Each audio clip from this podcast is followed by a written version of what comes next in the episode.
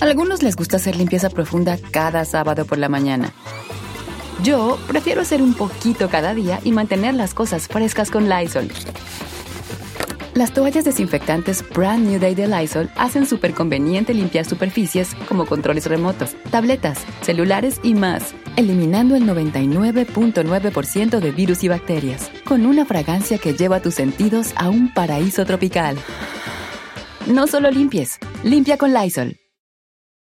Con Verizon, mantenerte conectado con tus seres queridos es más fácil de lo que crees. Obtén llamadas a Latinoamérica por nuestra cuenta con Globo Choice por tres años con una línea nueva en ciertos planes al Nemer. Después, solo 10 dólares al mes. Elige entre 17 países de Latinoamérica como la República Dominicana, Colombia y Cuba. Visita tu tienda Verizon hoy. Escoge uno de 17 países de Latinoamérica y agrega el plan Globo Choice elegido en un plazo de 30 días tras la activación. El crédito de 10 dólares al mes se aplica por 36 meses. Se aplica en términos adicionales. Se incluye hasta 5 horas al mes al país elegido. Se aplican cargos por exceso de uso.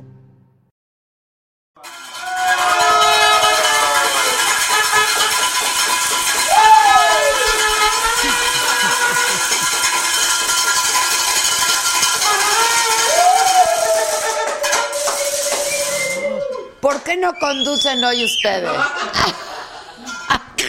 Yo creo que nos vamos a divertir más. Venía conduciendo, pero. El camión de la basura. El camión, exacto. Con la revolvedora. La, el, el- ¿Cómo se llama? La, la cha- chicharra esa. El cencerro. El cencerro, el chicharro, el, el, el, ¿qué? el cencerro. Oigan, este, ¿qué onda? ¿De qué, jefa? Estoy haciendo berrinche. aquí. ¿Todo bien? ¿Todo bien? Todo bien, siempre. Ya nos vamos a Los Ángeles, bueno, a San Diego, ¿no? A San Diego a entrevistar al Canelo. Ya, ya va a ser su pelea, 4 de mayo. Ya, cuatro. Pues es el único campeón ahorita que hay mexicano, ¿no? No, hay más, pero. digo, No, bueno, pero de la talla del Canelo, No, ninguno. ninguno. Digo, el chaparrito, pero. El Canelito, ¿Es chaparrón? sí, no es muy alto. Ok, ¿El yo, tamaño de quién está? como el Jeremy. 1.70. No, Pues ahí está, promedio, que se cayó la transmisión por YouTube, dicen. Bravo. Bravo. Que ojalá esté el programa tan bueno como ayer. No prometemos nada. Está bueno, nada más que depende de los que ven. Exacto, siempre. El programa siempre es bueno. Sebastián Rodríguez nos saluda desde Aguascalientes, Flavio Moctezuma, que no se nos cayó, Flavio. Tetela Solano, hola Tetelita, ¿cómo estás? Isaías Ríos, muchísimas gracias, mi querido Isaías, que le encanta este espacio. Eh, Franchelia Castillo nos manda saludos, Elvia Munguía desde Florida, Misael Dimonte que compartan. Es que de veras, en Facebook nadie le comparte. ¿Por qué son tan egoístas? O sea, nada más se quieren divertir ustedes. ¿O cómo? Compartan la pinche Envidioso. diversión. Envidiosos, mezquinos, te encanta esa palabra que uso, ¿verdad? Ay, es que luego hay una mezquindad en la vida, de veras. Bueno, oigan, no, pues es que en Facebook tienen que compartir, miren, para que si se la pasan bien, pues los demás se la pasen bien. Si se la están pasando mal, que los otros también, ¿no? O todos coludos, o Así es, que cuando vamos a Montreal, dice Leopoldo Boutier. Rocío Rosales, saludos desde Irving, California. Irma Layaki. Ay, gracias, Irma, querida. Guadalupe Ricarde, saludos desde Minatitlán, Veracruz. Que padre, mi chamarra, dice Ana María Loza, muchas gracias. Rocío Becerril desde la Ciudad de México. Rocío Cárdenas, que ya compartió. A ver, todos, todos, digan si ya compartieron. Que no se cayó YouTube o sí se cayó, banda. Ay, es tu internet. Dice Lupita Figueroa, ya compartí, no llores, ya. Oh, manches, Lupita. Wendy Sandoval, que también ya compartió. Rogelio Sánchez, que no subamos los pies porque hay niños y aprenden. No,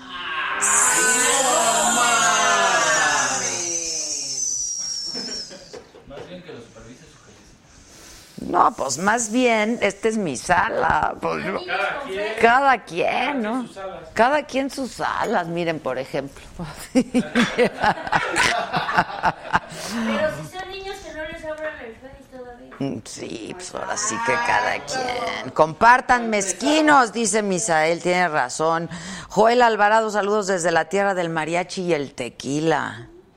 Eh, Isaac GR, que ya compartió en Aguascalientes, bien. Rocío Becerril, que ya compartió. Sí, compárteselo a tu gobernador, que ni caso no. No, no, no nos toma ni la llamada. ¿Quién? ¿Quién? Ya quisiera. Rocío Rosales dice que regresó la rarita. No, la ratita. Ah, sí, si Josué ni se ha visto.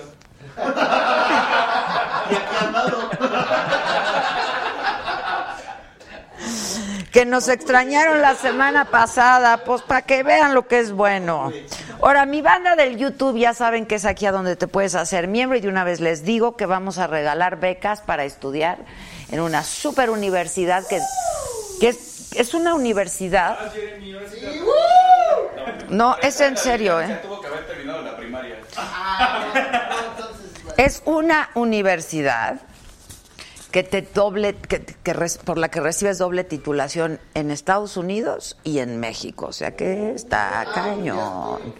Entonces, pues más, ya nos vimos, más vale que este, pues se hagan miembros ahorita porque es lo que va a pasar enseguida. Es eh, la Universidad Incarnate Word, campus Bajío, este, pero hay, hay muchos campus. Varios campus, es una universidad internacional, está bien padre, ¿eh? Josefina Martínez, miren, nuestros miembros, nadie se está haciendo. Que si me las dio Mancera, ¿las qué? ¿Las qué? Ese güey no da nada, no, no dispara ni de misma propia. O sea, ni la rosca. Ni la rosca, no manchen, ni la rosca. No sale de día para no dar sombra. Exacto. Este, que ya tienen dos mesecitos, que mínimo una gorrita de la saga, ¿no? Por cierto, nuestra tienda en línea, la guion medio sagastore.com, ahí hay lo que te viene siendo la chamarra, la gorrita, el termo que está increíble. Eh, El Víctor. Lotería. Lotería.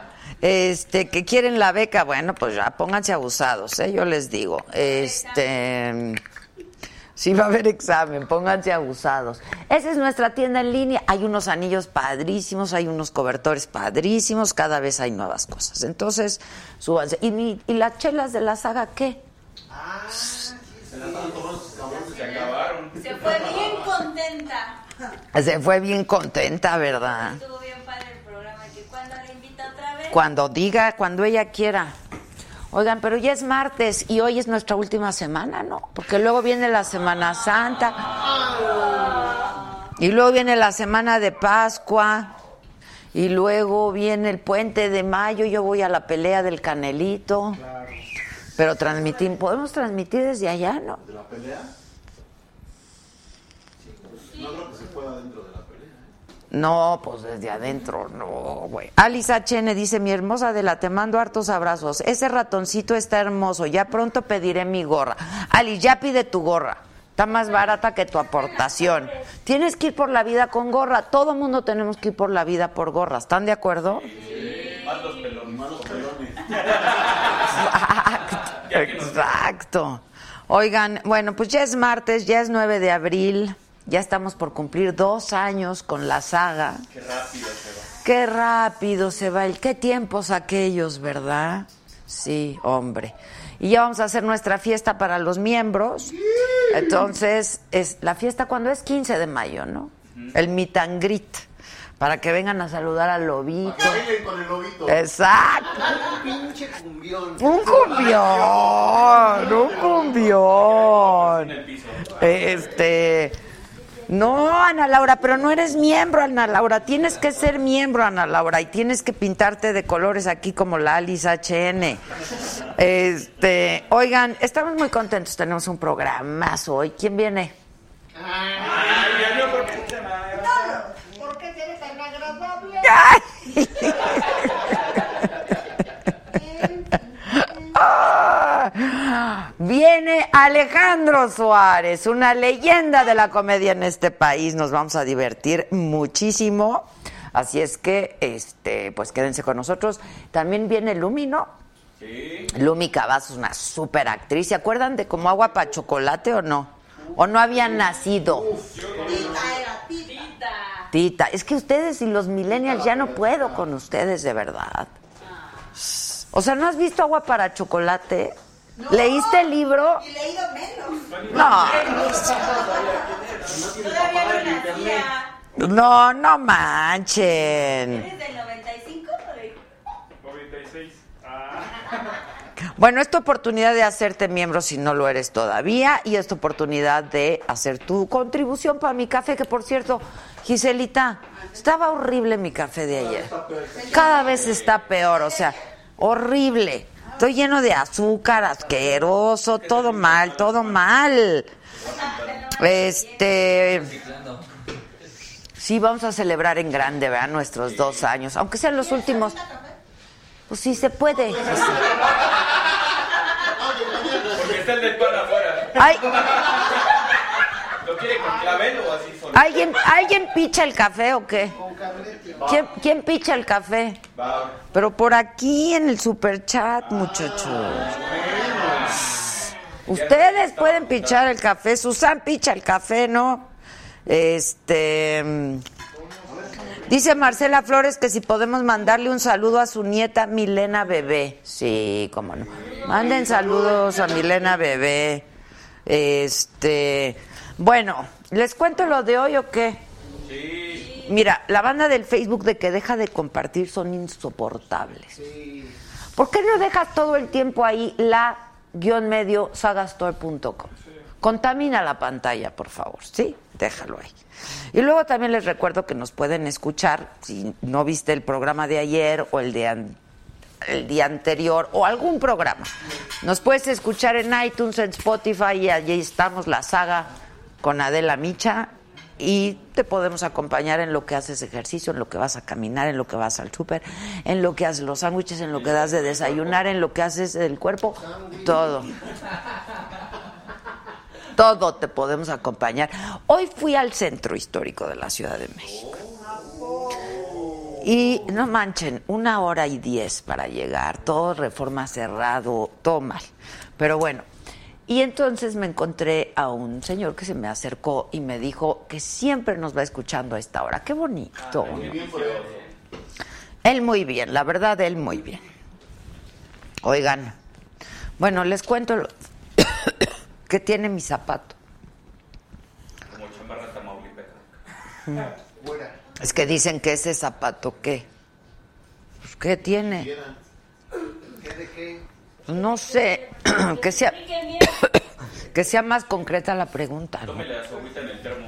Si le voy a tomar a mi agüita del termo, qué bonita estoy de mi de, de mi té. Es que ya no sé qué puede prestarse al bur y me da miedo. Pollito Milán, ya la extrañaba. Dice Pollito, aquí va mi contribución para tu café, pero que compren uno decente. Es que sí, oigan, el de ayer. Puro legal, puro café legal. De la cuarta T. Pobreza franciscana. Pobreza, austeridad franciscana. Híjoles, pero sí estaba muy pinche ese café. Ciudad republicana y pobreza franciscana. Ah, disculpa, una disculpa. A propósito de la 4T, o- hoy el presidente este, estuvo con Michelle Bachelet, la alta comisionada de Naciones Unidas. Ay, Susan ya puso para mi café, ahora sí ya. Ya, ya. Aplausos a Susan, te amo, Su. Puta, ¿cómo la quieren, eh? Uy. Va de nuez. Aplausos para Susan.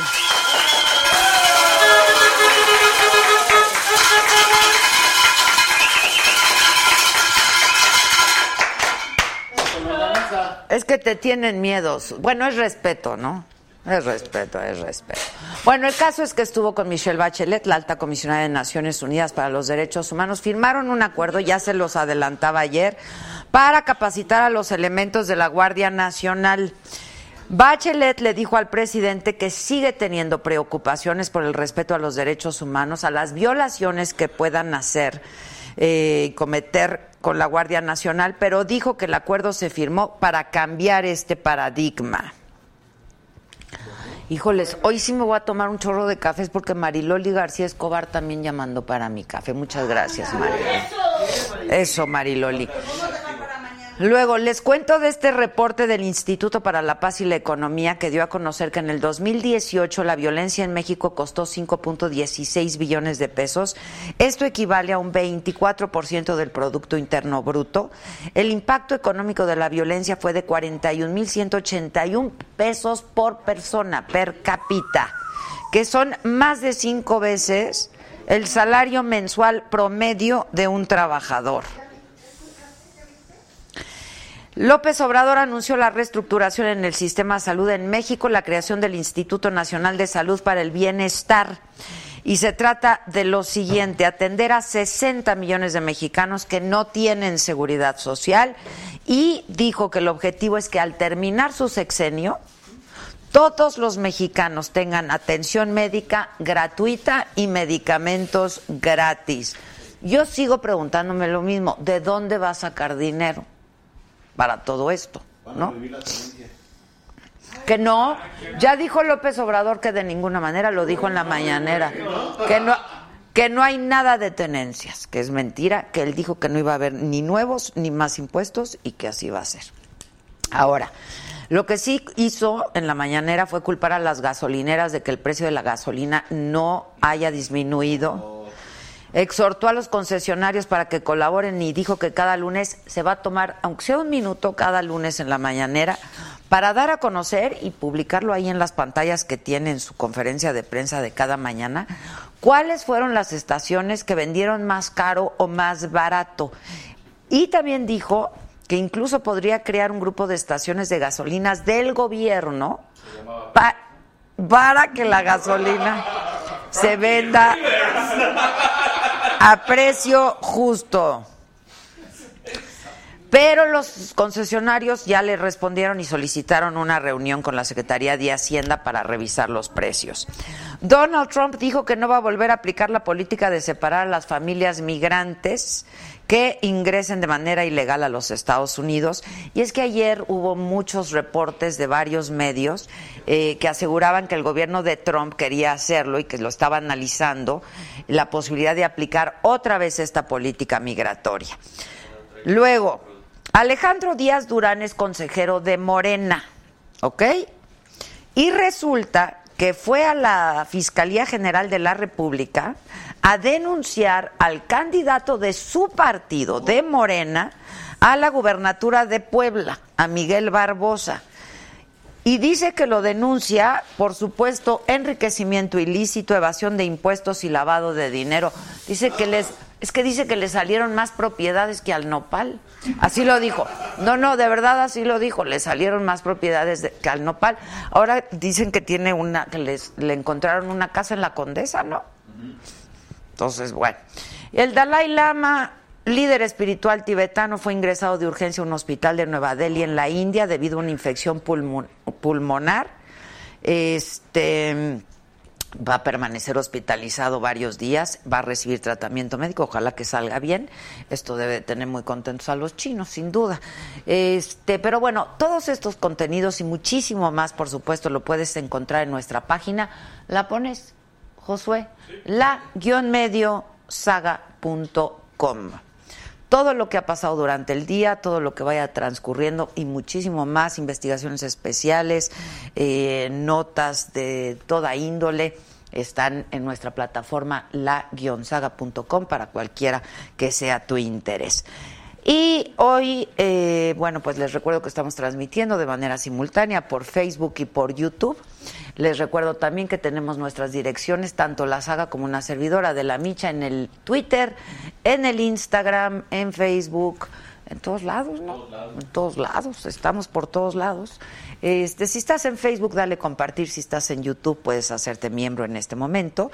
Y yo quiero agradecer muchísimo a nuestros invitados hoy y agradecerles que nos hayan buscado para que sea este el espacio para regalar dos becas. Eso está padrísimo para gente que quiera estudiar, una de licenciatura y una de maestría. Nos acompaña hoy el doctor Matthew Whitehouse Charpenel, él es rector del centro Incarnate Word. y el maestro José Antonio López Berberi Vargas. Él es rector de la misma universidad, el Incarnate Word, pero del campus Bajío. Hola, ¿qué tal? Hola. No les hagan caso. No, no les hago. Deberían de llevarlos a ellos a que estudien ¿A que algo. estudien? Eso sí.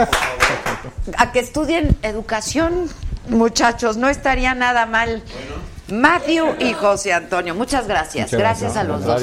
Cuéntenos gracias. de esta, esta universidad. ¿Cuánto tiempo tiene? La sede entiendo que es en Texas, ¿no? Está en San Antonio, Texas. En San Antonio, Texas. La universidad se fundó en 1881, esa es una universidad muy antigua. Es una de las universidades privadas más grandes de Texas. Y hace 16... Y si, es ma- y si es de las más grandes en Texas, supongo que es de las más grandes en Estados Unidos, ¿no? Porque en Texas Pues sí. todo es grande. Todo, todo es grande. Todo es efectivamente, grande. Exactamente. Así ¿no? es. Eh, y eh, hace 16 años se fundó la universidad aquí en la Ciudad de México, la Universidad de Carnegie eh, Campus eh, la Ciudad de México, y después la Universidad en Irapuato. Donde tú eres rector. Exactamente, en Hace Guanajuato, en tres Irapuato, años. Guanajuato. Tenemos, cumplimos cuatro años ahora en agosto de, de que se fundó. Estamos en el municipio de Irapuato, ahí este sobre la carretera panamericana. Y tenemos ya ahí cuatro años. Ya. Ahora, Ah, De hecho, aquí traemos fresas. este, Para todos, ¿eh? Perdón. Ahora, esta, muchísimas gracias. Esta es una universidad internacional, por lo Ah, tanto, ¿cuántos sí. planteles hay? Bueno, además de eh, San Antonio y los dos en México, hay un campus en eh, Alemania y otro en Francia. ¿no? Entonces, eh, es un grupo, o el sistema Incarnate Word, que es como le llamamos. Ok. Y la gran ventaja que tienen los alumnos es la movilidad que pueden tener entre un campus y el otro. Así es. ¿no? Eh, la otra ventaja es... O sea, como título. intercambios, digamos. Intercambios. Sí, entre hecho, estas universidades. Es eh, obviamente la sede, la primera, el primer campus en, en San Antonio, Texas, la Ciudad de México y en Guanajuato. Y los centros de estudios en Alemania y en Francia permiten que los alumnos vayan a estudiar de hasta un año o tres semestres en realidad, obteniendo la doble titulación muy importante, el título estadounidense y el mexicano. ¿eh? Eso es muy importante. Eso es lo, yo diría que pues la, la- la característica más importante Así que es. tiene esta universidad, ¿no? Exacto. Porque una vez que te gradúas, eh, lo haces con la doble titulación, tanto en México como en Estados Unidos. Exacto. Claro que hay que cumplir con, con ciertos requisitos. A ver, cuéntanos. Eh, o sea, para obtener el título de México, bueno, todo lo que nos pide la SEP. Y en cuanto a lo que nos pide eh, San Antonio, eh, cabe mencionar que están acreditados, estamos todos acreditados por SACS. SACS es una acreditadora eh, en donde solamente en México seis universidades tienen esa acreditación. De hecho, es en Latinoamérica. Latinoamérica. Hay cinco en México y seis en Latinoamérica. Nosotros somos una de las seis De las- universidades que hay en Latinoamérica. ok, acreditadas. ok. Entonces, eh, el, el alumno tiene que cumplir con ciertos requisitos para obtener el título americano también. No tiene ¿Qué que ir son a ciertas materias, ciertas acreditaciones Bueno, o cuáles eh, requisitos? los requisitos son eh, el, el promedio mínimo de 8, es uno. Eh, el otro es el nivel de inglés, que tiene que tener también. En la universidad, desde el momento que entran, hay un examen de clasificación para saber qué nivel tienen y tienen varios años para prepararse para tener ese nivel de inglés. Ya. Y por ejemplo, en estas las sedes de, de- del Bajío, por ejemplo, y de la Ciudad de México, la gente que ingrese Sí. tiene que saber hablar inglés o Eh, no necesariamente. No necesariamente, de hecho... Pero hay un curso. Sí, eh, son dos años de inglés, dependiendo del nivel que tengan los alumnos. Pueden pasar, de hecho, eh, si ya tienen un buen nivel de inglés, no lo cursan, pueden eh, cursar o japonés o alemán incluso. Pero si no traen nivel de inglés, les damos dos años, una nivelación para que puedan obtener 550 puntos de TOEFL, es un, obviamente un término técnico. Muy importante también Que es el examen, ¿no? El es el TOEFL. examen TOEFL, eh, que no necesitan irse a Estados Unidos para tener la doble título. Es muy importante, porque en algunos otros, otros casos se tienen que ir a Estados Unidos, aquí no. Aquí pueden cursar o irse a Estados Unidos o estar aquí en México y pueden obtener el título de Estados Unidos. Por ejemplo, ¿cuánto- ¿qué capacidad tiene la Universidad del Bajío? Bueno, en eh, tenemos un campus de 18 hectáreas, tenemos eh, un proyecto muy importante. En este momento tenemos una capacidad de 1.400 alumnos. Obviamente hay un plan de desarrollo que nos hará construir, tenemos tres edificios eh, nos hará construir este más edificios en el futuro e ir incrementando la capacidad. La idea tanto el campus de Ciudad de México como el, el de Guanajuato es cubrir todo México y Latinoamérica. No somos un con esa idea de ser internacional, no solamente estamos pensados para esas localidades, sino para todo el país y, y Ahora. México despierta el interés de la universidad en Estados Unidos para, para abrir sedes aquí. ¿Por qué? Bueno, la razón es que ellos detectaron que había una necesidad de ofrecer una educación eh, pues internacional. A, a costos accesibles y que le dieran la oportunidad al alumno de eh, tener la experiencia internacional. O sea, los alumnos de México pueden ir a estudiar a San Antonio, si quieren, uno o dos semestres, pagan la misma colegiatura que están pagando en México, con la beca que tienen.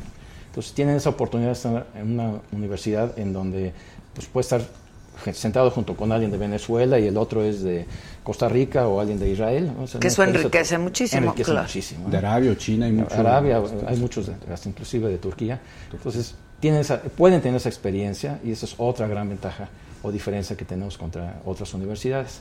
Además de que tenemos muchos profesores que nos visitan de Estados Unidos a dar conferencias, pláticas o inclusive alguna materia en específico, ya sea en forma presencial o en línea. Entonces hay mucha interacción entre todos los campus, tanto con los alumnos como con los docentes. Ya. ¿Hay licenciaturas en línea también? ¿no? Sí, ¿Y eh, maestrías en línea? Eh, estamos comenzando con un, esquema de licenciaturas en línea. En Estados Unidos hay licenciaturas en, en línea y aquí dentro de poco vamos a lanzar un programa, un plan de licenciaturas en línea y maestría, ¿no? Exactamente, sí. Yo, yo pensaría que para septiembre ya podemos Ah, eh, o sea, iniciar ya. con eso también. Sí, ya está. Este mismo año. Este mismo Este año. mismo año. Ah, ¿Y qué carreras son las que se imparten en esta universidad, por ejemplo? Eh, tenemos las carreras administrativas, mercadotecnia, finanzas, negocios internacionales. Tenemos algunas que son tipo especialidad, gastronomía, animación, este, que sería muy técnica.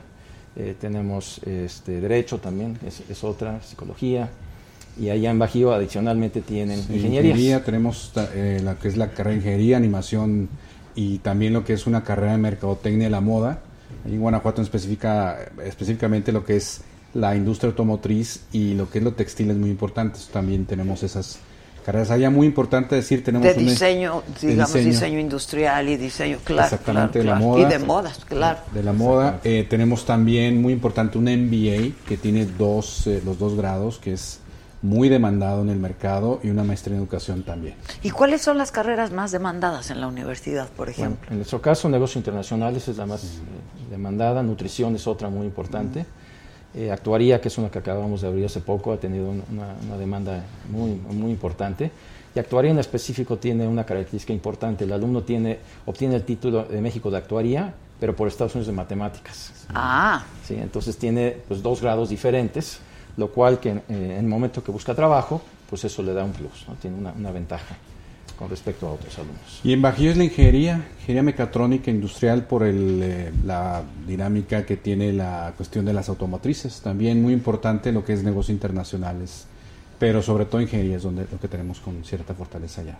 pues está increíble. ¿Y qué tienen eh, ahora? Con lo que se enfrentan muchos de los estudiantes es que salen de la carrera y luego dicen, ¿y ahora qué? ¿No? Este, ustedes de alguna manera siguen a los estudiantes, les dan seguimiento, hay bolsa de trabajo, ¿qué pasa? Hay una bolsa de trabajo, obviamente. eh, llamamos a las empresas para que inviten a los estudiantes.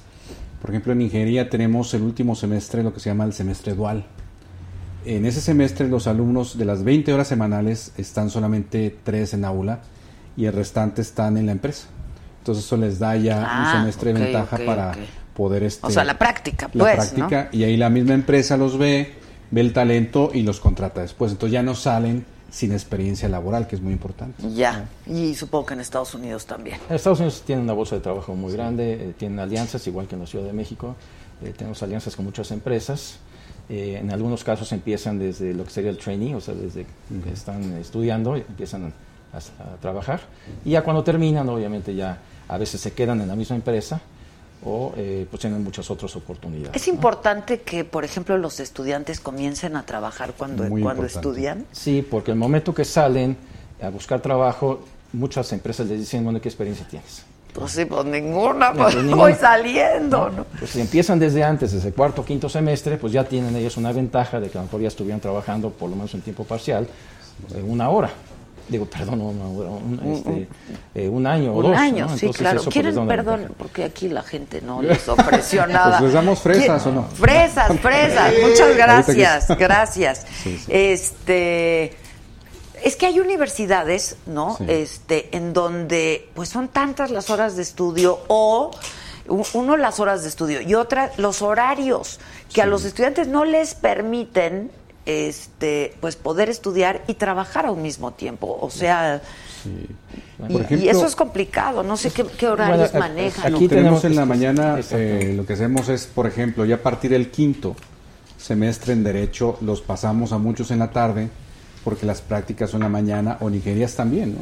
Y, y les motivamos también, oye, eh, consigue un trabajo, eh, con la bolsa de trabajo les vamos acercando opciones, porque sí es fundamental que, ahora, ya hay una, hay que decir, una modificación de propuesta de ley donde el servicio social lo van a reconocer, Ajá, que es una gran ventaja también, pero de todas maneras buscamos que los jóvenes se vayan enfocando a lo que a lo que quieren hacer. Que debería de reconocerse, ¿no? El Sí, servicio social, porque pues es la práctica, pues, es, es la chamba. Son 480 horas. Sí, claro, claro. Sí, sí, hay que, hay mucho que tiempo. hacerlas válidas. Claro, sin duda. Este, y entonces, cuatro años en el en la Ciudad de México. 16. 16 años ya. Es importante decir que tenemos el respaldo de 137 años. de Bueno, San no, Antonio, es una institución, claro, reconocidísima en Estados Unidos. Sí, ¿no? muy reconocida. ¿Cómo, ¿Cómo se funda esta, esta La universidad institución? se ¿Cuál es un poco la historia? Bueno, la universidad se fundó por las, eh, la Congregación de las Hermanas de la Calle de Verbo Encarnado allá en Estados Unidos. Por Eh, eso es Incarnate, ¿no? eh, De ahí viene Bueno, Incarnate Word. precisamente. Eh, entonces la fundaron en 1881, pero la congregación llegó a Texas en los años 1830 o alguna cosa así, no me recuerdo. 869. alguna cosa Sí, así. Por ahí.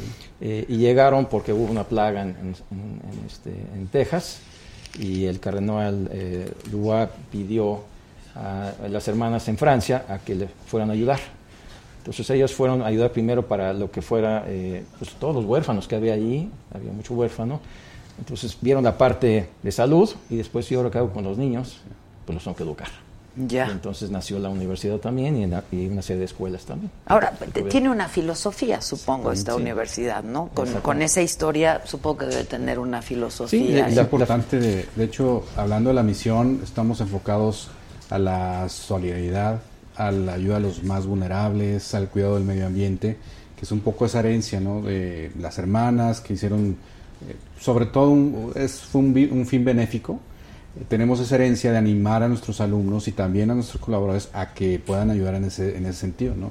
Ayudar a la sociedad. Aparte que damos una buena cantidad de becas a aquellos jóvenes que, que no pueden estudiar, los incentivamos a que hagan este, lo que se llama acción social. De hecho, tienen que acreditar 40 horas de eh, acción social directa, o sea, de impacto social benéfico, con una persona, si no, no se les, no se les acredita el título en Estados Unidos.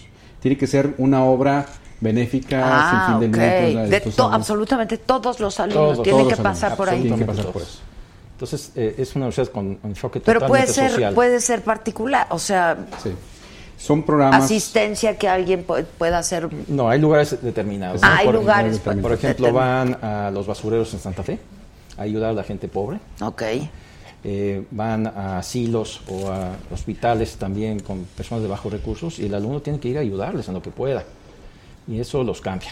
Entonces, lo que nosotros buscamos es una formación totalmente integral. Una es la parte académica, que es importante. Pero humanista, eh, Humanista.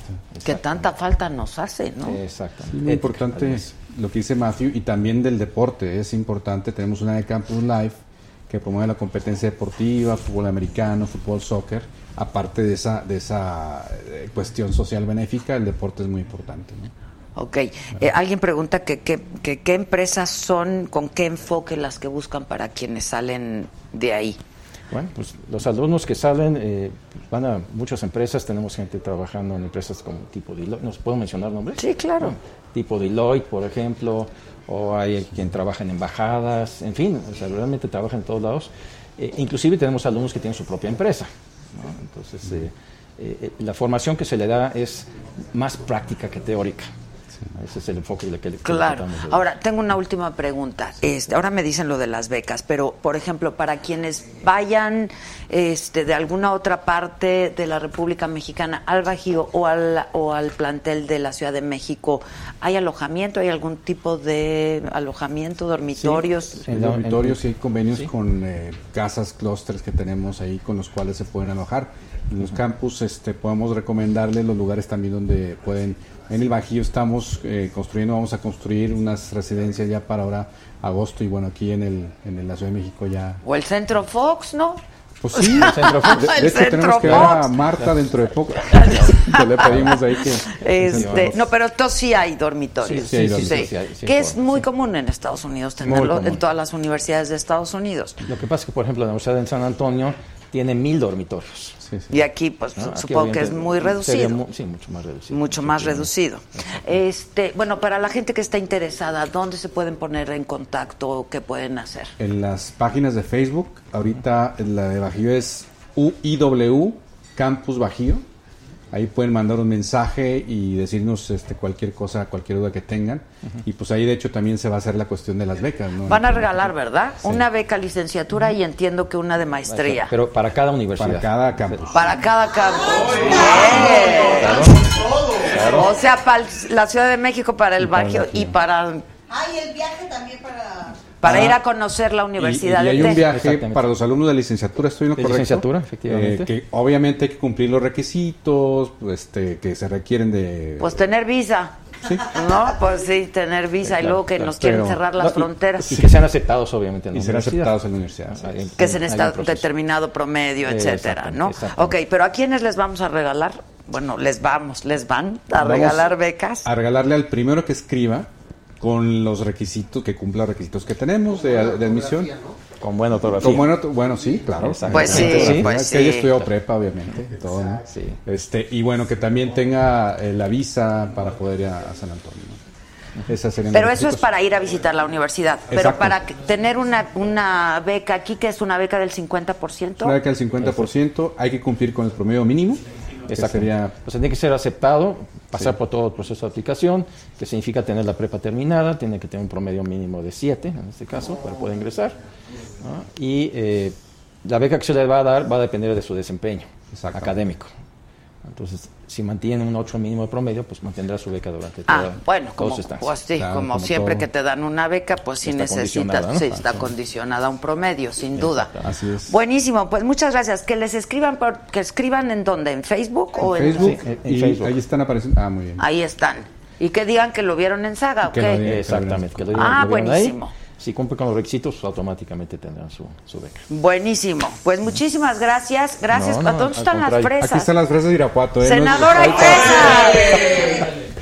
Ya llegó el senador. Ándale. Sí, son fresas de Irapuato, ¿eh? típicas. Híjoles, muchísimas Sí. gracias. Mira, cristalizadas Sí, con cristalizadas. chocolate. Para qué que se inscriban todos, ¿eh? Exacto. Eso. No, muchas gracias. Muchas ¿eh? gracias. No, no, muchas al gracias. contrario. Al contrario, gracias a ustedes. San Antonio. Ay, muchas gracias. Gracias. Ah, El bueno. termo. Es uno para el cafecito ahí. Mira, ya. por ejemplo, él sí los regala, yo los vendo. Muchas gracias, gracias. qué bonito. Aquí lo vamos a dejar. Muchísimas gracias. Qué honor estar en tu programa. No, ¿eh? al contrario, Muchas muchas gracias. Por cierto, hoy es martes, mañana ya toca doble. Mañana es miércoles y hace unos días entrevistamos a la nueva ministra de la Suprema Corte de Justicia y este es un adelanto de lo que podemos ver mañana, nueve y media de la noche, en el financiero Bloomberg, en lo que recibo aquí a mi amigo el senador Napoleón Gómez Urrutia. Volvemos. Corte ahora, porque la Corte también ha tenido excesos y está teniendo excesos. Es una etapa de austeridad. ¿Cómo se vive la austeridad en la Corte, Jasmine? Pues en principio se disminuyó 25% el sueldo de los ministros. De acuerdo al presidente López Obrador, han habido excesos y actos de corrupción. Es un asunto delicado. Y más grave es ¿La impunidad? si se da en un Claro. órgano de impartición de, De justicia, justicia. y en el más alto órgano del país. Tu llegada a la Corte fue muy polémica. Eres esposa de uno de los asesores y más cercanos del presidente López Obrador. Efectivamente ha habido señalamientos que yo he considerado totalmente injustos. ¿Tú Yo- conoces yo- bien al presidente? ¿Lo, lo yo has no visto conozco- socialmente? Yo no lo he visto al presidente nunca socialmente. Es fácil caer en un conflicto de interés, es decir, tú hubieras tenido que decir yo renuncio a lo que estoy haciendo o renuncio a mi aspiración eh, por, por, por seguir con mi vida personal. En algún momento el ingeniero Riobó, por su cercanía con el presidente de la República, sugirió, pidió que quedaras tú en- como la nueva ministra. De ninguna manera. Pues fue muy cuestionado el hecho de que un gobierno progresista, como el de Andrés Manuel López Obrador, impulsara a una mujer y a una profesional conservadora. Eh, Sería un error señalar que soy una mujer conservadora. El aborto. El tema del aborto. Estás y a favor entonces del estoy derecho por de el la derecho mujer de la a mujer elegir. a que la mujer decida. Ahora me preguntas a mí, por supuesto yo no abortaría. Porque reconoces lo importante, el financiero Bloomberg. Apláudanle aquí al senador.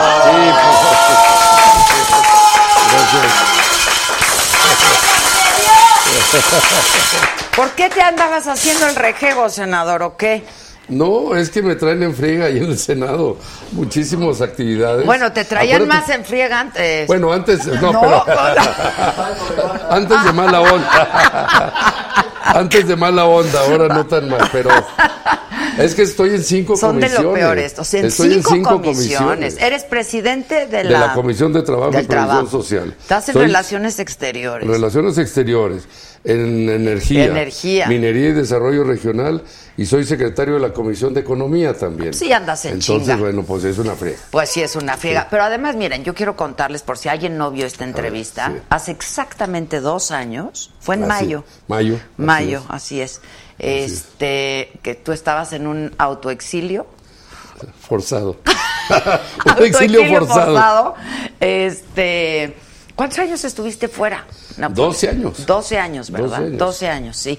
Este, pues yo fui, estuve en España, que estabas tú ahí, Sí. y estuve para entrevistar. Fue la primera entrevista que hicimos para el financiero Bloomberg. Ahí sí, Así es.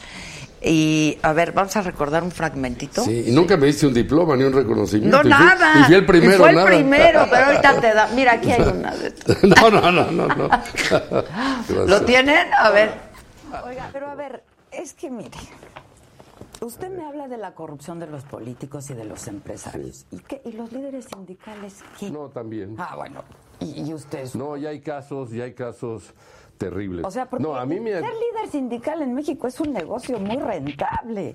para los que lo han utilizado mal y se han aprovechado mal y que son la mayoría ¿Y probablemente. no es su caso? No es mi caso. O sea, usted No ante la, a la Cámara puede decir con Ante todo la Cámara absolutamente. que nunca se ha robado un peso. Absolutamente. Yo he actuado siempre con honestidad, con transparencia, al servicio de los trabajadores y siempre con la mayor responsabilidad donde he ¿Y cómo es que le va tan eficiencia. bien? ¿De dónde saca la lana o qué o cómo? Bueno, varias cosas. Es- soy economista, soy un hombre, como decía, con estudios de posgrado de Inglaterra, siempre he tenido oportunidades. Pero, pues, es decir, en, en términos generales, ser un líder sindical en México, para hablar solamente de México, es un negocio redondo. Y conocemos de muchos que se han Para los que enriquecido. abusan de él, y sí. mucho siendo líderes sindicales. Para los que abusan de, de eso, sí. Y los hay casos, claro, si no, no quiero decir nombres, pero pues los hay, ¿Por qué obviamente. no? Pues no, digo- porque la verdad pues son compañeros de trabajo, pero yo tengo profundas diferencias con ellos. Porque muchos de esos son los que nos han atacado. Pero por otro lado lo apoyan porque no quieren que... Bueno, yo, yo me quedé con que quería ser presidente. No, yo nunca dije eso. No, Tú me yo- lo yo preguntaste. lo pregunté, yo Sí, lo pregunté. Pero bueno, pues, Este, es una no, hombre, ahorita me distinción, van a crecer los enemigos si dijera algo como eso, ¿no? Sí, es- Bueno, en aquella ocasión yo recuerdo que te dije, pues estaba todo este lío y de que si ibas a, todavía no eras senador, ya tenías cara, decíamos, de Sí, ya- senador, sí, ya ¿no? parecía, pero- Este, Senador en espera. y entonces decían que lo que quería hacer el fuero para poder regresar Napoleón. No, no es así. La verdad, la verdad no, no es así. Nunca esperé el fuero para poder regresar. Yo quería regresar para ayudar a mi país, para ayudar a este nuevo proyecto de nación, para reconstruir la economía y toda la actividad política y social de México y lo que pudiera, en base a mi experiencia, a mis conocimientos, pues aplicarlo para beneficio de México. Y eso es lo que yo quería. Lo que no me gustaba era que me tuvieran en un exilio forzado, producto de toda una serie de estrategias y de campañas sucias, perversas y cobardes, así lo vuelvo a decir, de esa época, en contra de un dirigente sindical, en contra de una organización. Y bueno, quería terminar con eso y demostrar como que aquí estoy, que podía regresar, viendo con la cara de frente, con la frente en alto y con la cara viendo de- directo a los ojos a cualquier Ganaste persona, ¿no? todo, ¿verdad? Todo, todo, absolutamente. Entonces eso, pues quedó en el pasado, porque no hubo fundamentos. Fue una manera de ejercer presión y mantenerme fuera. Y es lo que hacen muchas veces y en muchos países con la lucha social. O sea, criminalizan a los dirigentes para desacreditarlos, en otros casos para corromperlos, y en otros, bueno, pues para privarlos de su libertad o cualquier otra razón.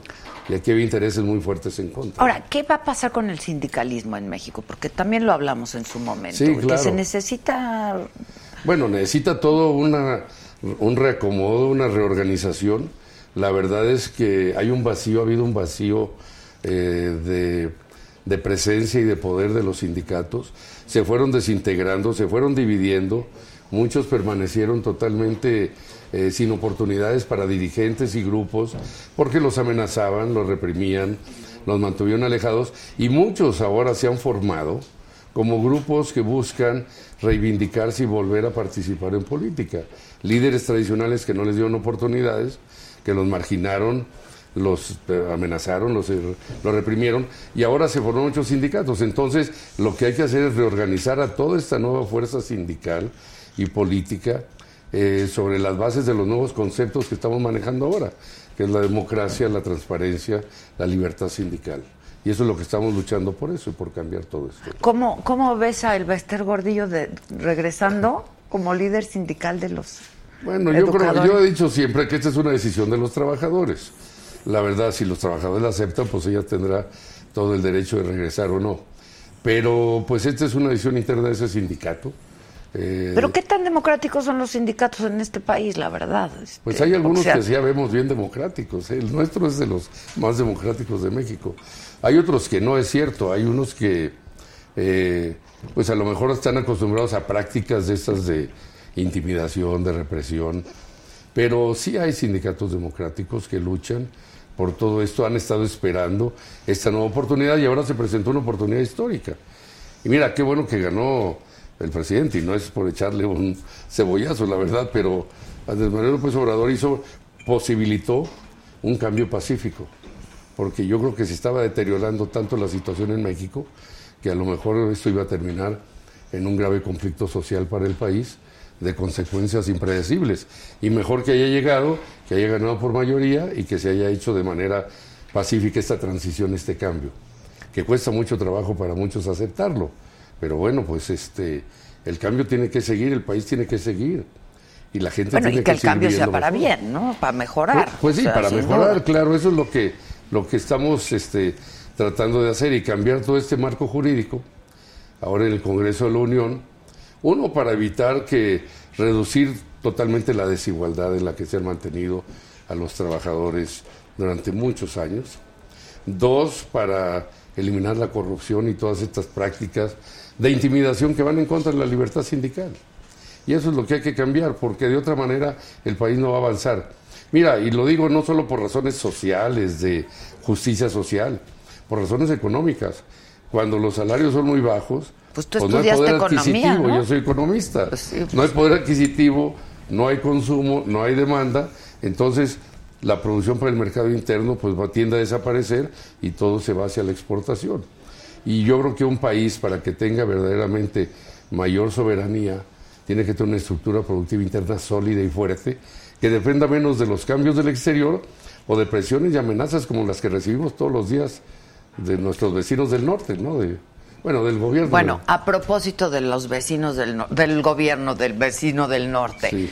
este, ¿cómo va a estar lo de lo de la reforma laboral con el TEMAC? O sea, ¿qué va a pasar? Bueno, mira, hay, hay, hay un eh, obviamente, hay un capítulo Porque sobre hay ahí una advertencia muy clara, ¿no? Sí, claro. O sea, no, no solamente o pasan la reforma, la aplican. Sí, O sea, claro. la aplicación de una reforma Sí. que todavía ni pasa. No nos dan oportunidad. Mira, hay un capítulo en derechos laborales que está dentro del Tratado de Libre Comercio que ahora todos los sindicatos de Estados Unidos, de Canadá y en México, los sindicatos que buscamos mejorar el nivel de vida de la gente, queremos que se aplique en el sentido primero de que haya libertad sindical, que los trabajadores puedan elegir al sindicato que quieran pertenecer o a sus dirigentes de manera este, secreta, libre, de manera transparente, en un voto personal y directo. Dos, que haya acceso a mayores oportunidades de trabajo, mejores salarios y remuneraciones. Y, y, lo que se está buscando entonces que pues todo este cambio que se está dando pues en beneficio del país en el mediano y largo plazo y de los trabajadores y de los mexicanos. Y esto es lo que se está pues tratando de introducir y cambiar con toda esta nueva mentalidad y este nuevo proyecto de nación este que el presidente inició pues el año pasado, antepasado en campaña y, y bueno, pues muchos compartimos la idea porque yo, te vuelvo a repetir, creo que si no se hubiera dado un cambio de esta manera, eh, hubiéramos entrado en una situación verdaderamente este, caótica, de crisis. el país quedó en la parte económica, política y social muy destruido, muy destruido y esto es algo que había que cambiar. Bueno, en, en, un inicio dijo el presidente que, que económicamente no, no le entregaron mal el país, ¿no? En un principio, pero después ya cuando nos metimos a ver y escarbar, la verdad es que donde levantes o hay ineficiencia o hay corrupción. En cualquier lugar. Y esto pues ha hecho que el país desperdicie recursos, que no se generen las oportunidades para los mexicanos que se merecen y bueno, que haya esta gran desigualdad. O sea, eh, Eso es con lo que no se puede continuar. No, no se puede. Mira, hace 25 años, cuando entramos y firmamos el Tratado de Libre Comercio, los trabajadores mexicanos tenían los salarios más elevados y las prestaciones más elevadas de toda América Latina, hace 25 años. 25 años después, tenemos los salarios más bajos de América Latina, incluso por debajo de El Salvador, de Honduras, de Haití. ¿Cómo es posible que en 25 años congelaron los salarios reales de los trabajadores para atraer la inversión extranjera y dejaron que se descuidara todo el ambiente social. Entonces hay grandes resentimientos, hay grupos que verdad están buscando oportunidades de participar, de democratizarse. Y, yo creo que esto pues es lo que tenemos que dar paso. El problema es ajustarse al cambio. Normalmente nadie, a los cambios no es fácil que la gente se acostumbre, pero tampoco a los cambios cuando afectan intereses, pues hay muchas resistencias mucho más fuertes. Pero si el país no cambia, verdaderamente vamos a entrar en una crisis profunda.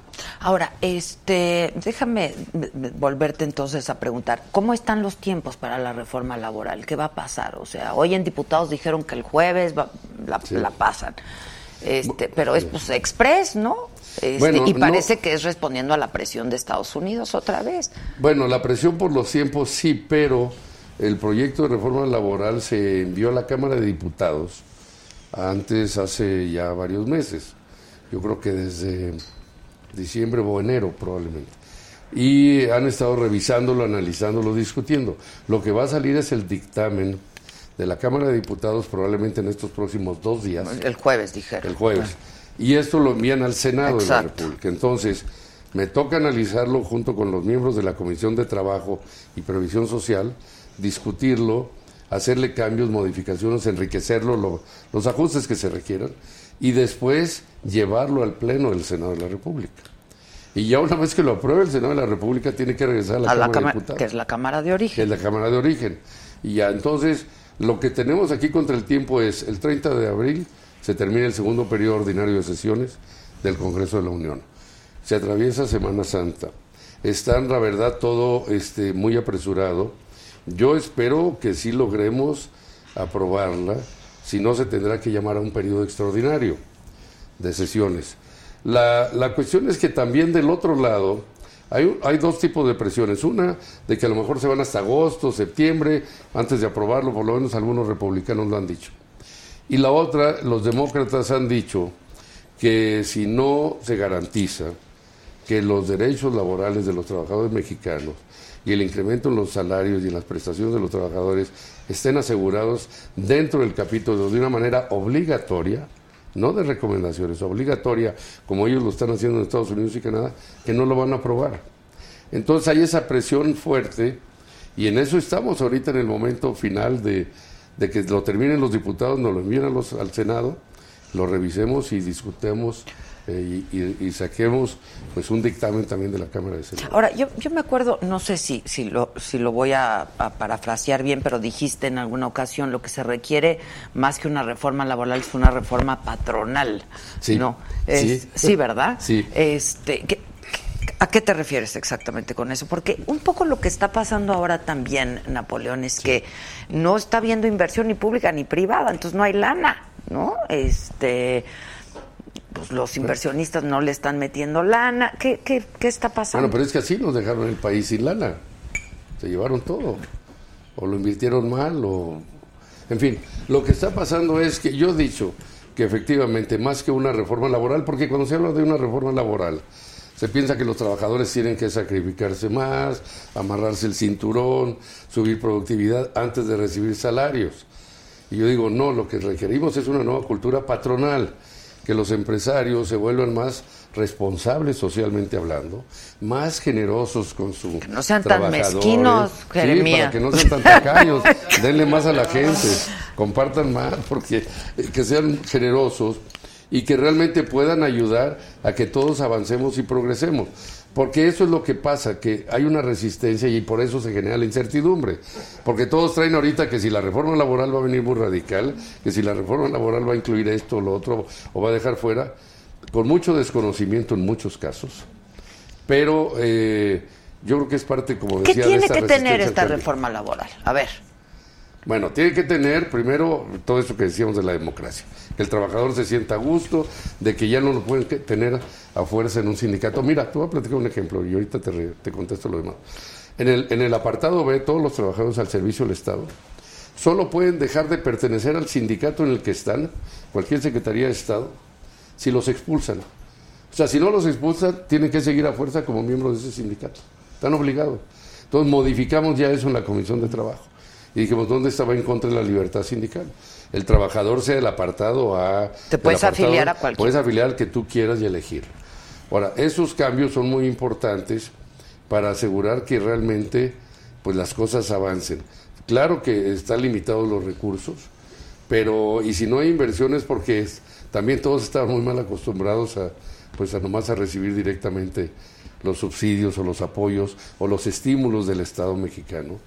Que van a seguir, van- pues van a ver más ahora. Van a haber más, pero yo creo que No, también pues yo por no eso sé. de nuevo ahí necesitamos más que más cultura de responsabilidad social y de, y de responsabilidad lo que llamamos de prosperidad compartida, que la gente se vuelva un poco generosa. ¿Para qué? ¿Sabes qué se van a llevar cuando se vayan de este, de este mundo? Un traje puesto. Y los judíos dicen que nomás los visten a la mitad porque les No. ahorran el pantalón.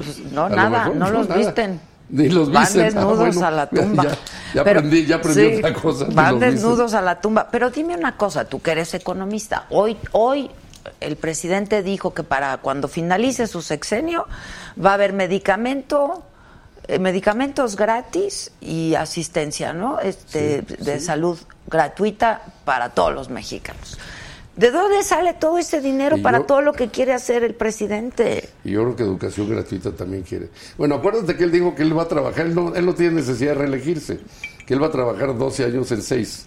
Sí, Por sí, está exacto, trabajando exacto, el doble de exacto. horario. Pero ¿cómo le van a, temprano. dónde va a sacar la lana? Bueno, con la eficiencia de los recursos del Estado, al, al evitar que haya corrupción, No al evitar que alcanza haya la- fuga, hay muchísimas. Sí, bueno, pero no alcanza, ¿no? Bueno, o sea, la austeridad y Por eso, austeridad, luego evitar fugas a través de la corrupción o de decisiones equivocadas, de improvisadas, de ineficiencia. Sí hay ahorros suficientes.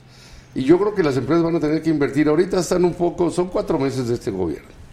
Están un no poco saben, calculando, no, no hay saben bien. certidumbre quizá, No hay ¿no? certidumbre. Hacia dónde va el país. En algunos casos, en otros ya están más, quizá más confiados de que esto debe de seguir caminando y avanzando. Porque saben que también su seguridad personal y de sus negocios está en riesgo. Si entramos en una crisis como en cualquier otro país de los que vemos todos los días, bueno, pues México va a estar en una situación muy caótica. Yo creo que entonces tienen que comenzar a, a invertir poco a poco. Ahora, las ganancias de los bancos siguen elevadísimas, las ganancias de muchas empresas siguen elevadísimas.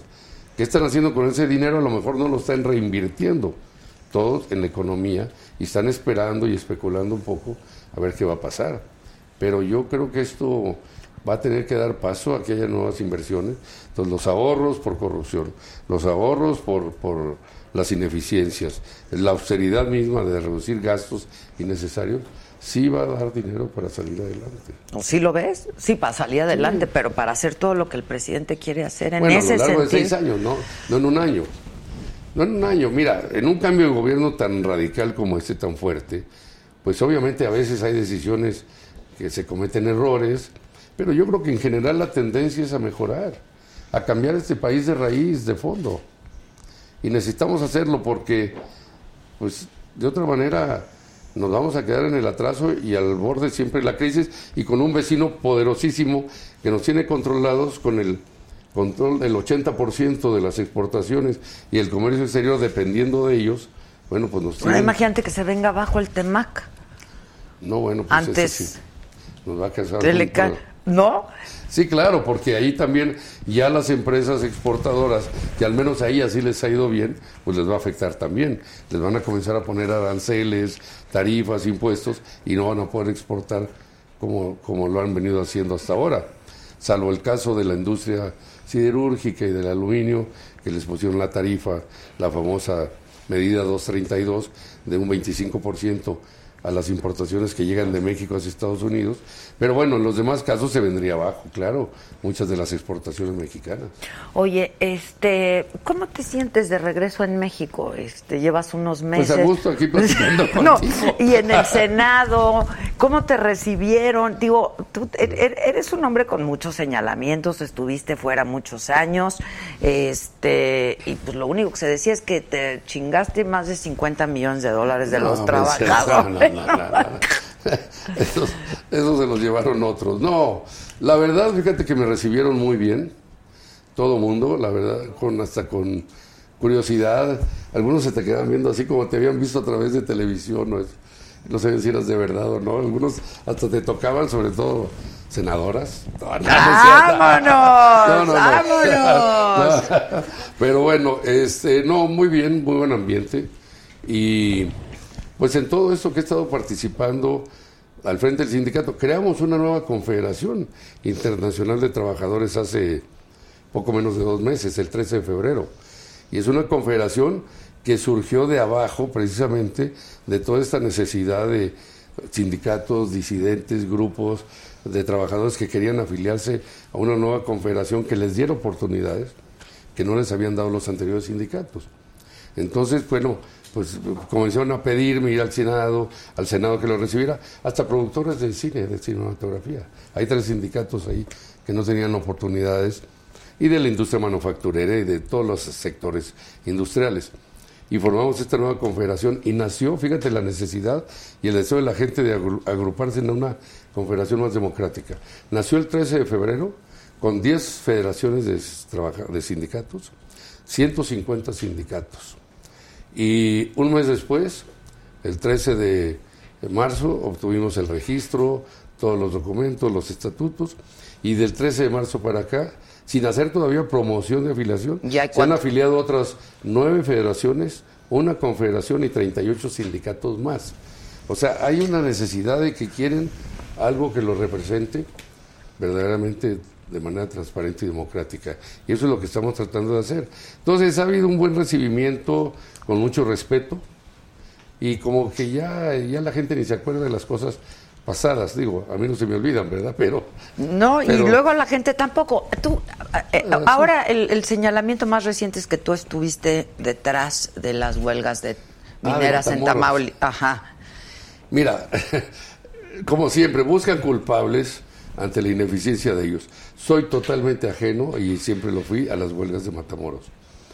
Lo que sucedió fue que los, el sindicato local de la CTM le dio la espalda a los trabajadores cuando vino el decreto de subir los salarios mínimos en la zona fronteriza al 100%. Y entonces el líder, en lugar de ponerse del lado de los trabajadores, y al final era un decreto presidencial, fue y les dijo, se van a ir las empresas, nos van a cerrar, ¿no? Entonces le dijeron, pues ¿de qué lado estás? Y lo desconocieron. Luego la Junta Local de Conciliación y Arbitraje no actuó, se paralizó. El presidente municipal tampoco, el gobernador menos. Entonces de repente dijeron, pues ¿quién está trayendo todos estos conflictos? Ah, pues Napoleón, ¿no? Porque pues ya ¿Y Ya tú no, piensan- no tuviste nada que ver? Como No. pues tú eres líder del sindicato de mineros, entonces... Claro, lo asociaron. Ahí tenemos tres plantas siderúrgicas de un grupo que se llama eh, Siderúrgica del Golfo CH, Campos Hermanos. Este, pero, pero cuando comenzaron los primeros conflictos, las 45 empresas, yo les dije, yo puedo ser la solución al conflicto. Si a mí me hubieran pedido que me acercara a organizarlos, pues yo hubiera mandado gente de experiencia del Comité Nacional, hubiera mandado abogados laborales que pudieran haber este, ayudado a organizarlos, así como esta nueva confederación. Pero no, lo que comenzaron es a culpar, entonces dije, pues yo no me meto, porque entonces me van a culpar, más van a decir, ven, ahí está la evidencia que sí está dentro. Entonces me quedé en una posición, la verdad, ajena a ellos. Cuando se vinieron los conflictos con las tres siderúrgicas, entonces sí, ya porque esos son miembros del sindicato. Y lo arreglamos en una tarde con el presidente de la compañía, una reunión a solas, así como estamos tú y yo, con el presidente de la compañía, entendió muy bien las peticiones de los trabajadores. eh, claro, se resistió un poco, pero luego, pues con argumentos, lo convencí de que era, era un derecho cuando la producción y la productividad había subido un 30%, porque entonces no le iba a compensar algo a los trabajadores y cosas así, argumentos, y finalmente lo resolvimos muy bien. Y fíjate que lo resolvimos, les dieron el Y ahorita ya 20%. se levantaron. Se levantaron al día siguiente a las 7 de la mañana y entregaron las instalaciones. Y lo resolvimos muy bien, con un 20% de incremento en los salarios. Y no los 32 mil pesos que les ofrecían a todos los demás, 40 mil pesos para cada trabajador. El pago de los salarios caídos desde que iniciaron la huelga. Y no represalias para, que no despidieran a ningún trabajador como resultado de este conflicto, como muchas empresas sí lo han estado haciendo. Pero no, eh, este, nos, aquí nos acusaron falsamente, sin bases, nomás por desviar la atención, yo dije, a su incompetencia y mediocridad de las autoridades locales, de las autoridades este, laborales locales y de, las, este, de los líderes sindicales también locales. Oye, Napoleón, ¿cómo fue, este, a reserva de que otro día hablemos con mucha más calma de todo esto, Sí, sí. cómo fue tu acercamiento con Morena o con el presidente? Ah, bueno, es una historia interesante. Pues sí debe ser. Tampoco puedo platicarlo aquí delante de todos. Por favor, por favor. No, puedo, no puedo. A ver, díganme ustedes. Yo me la sé. Pues a ver, platícala. Y si no, yo te corrijo. No, bueno, mira, pues yo conocí al presidente hace tiempo, pero pues nunca habíamos tenido una relación cercana, es la realidad, ¿no? Eh, sin embargo, un día, eh, cuando inició su campaña, hizo un viaje a Inglaterra y se reunió con Jeremy Corbyn, el líder del Partido Laborista en Inglaterra, espero que muy pronto primer ministro de Inglaterra, De Inglaterra. y los líderes sindicales de allá más importantes.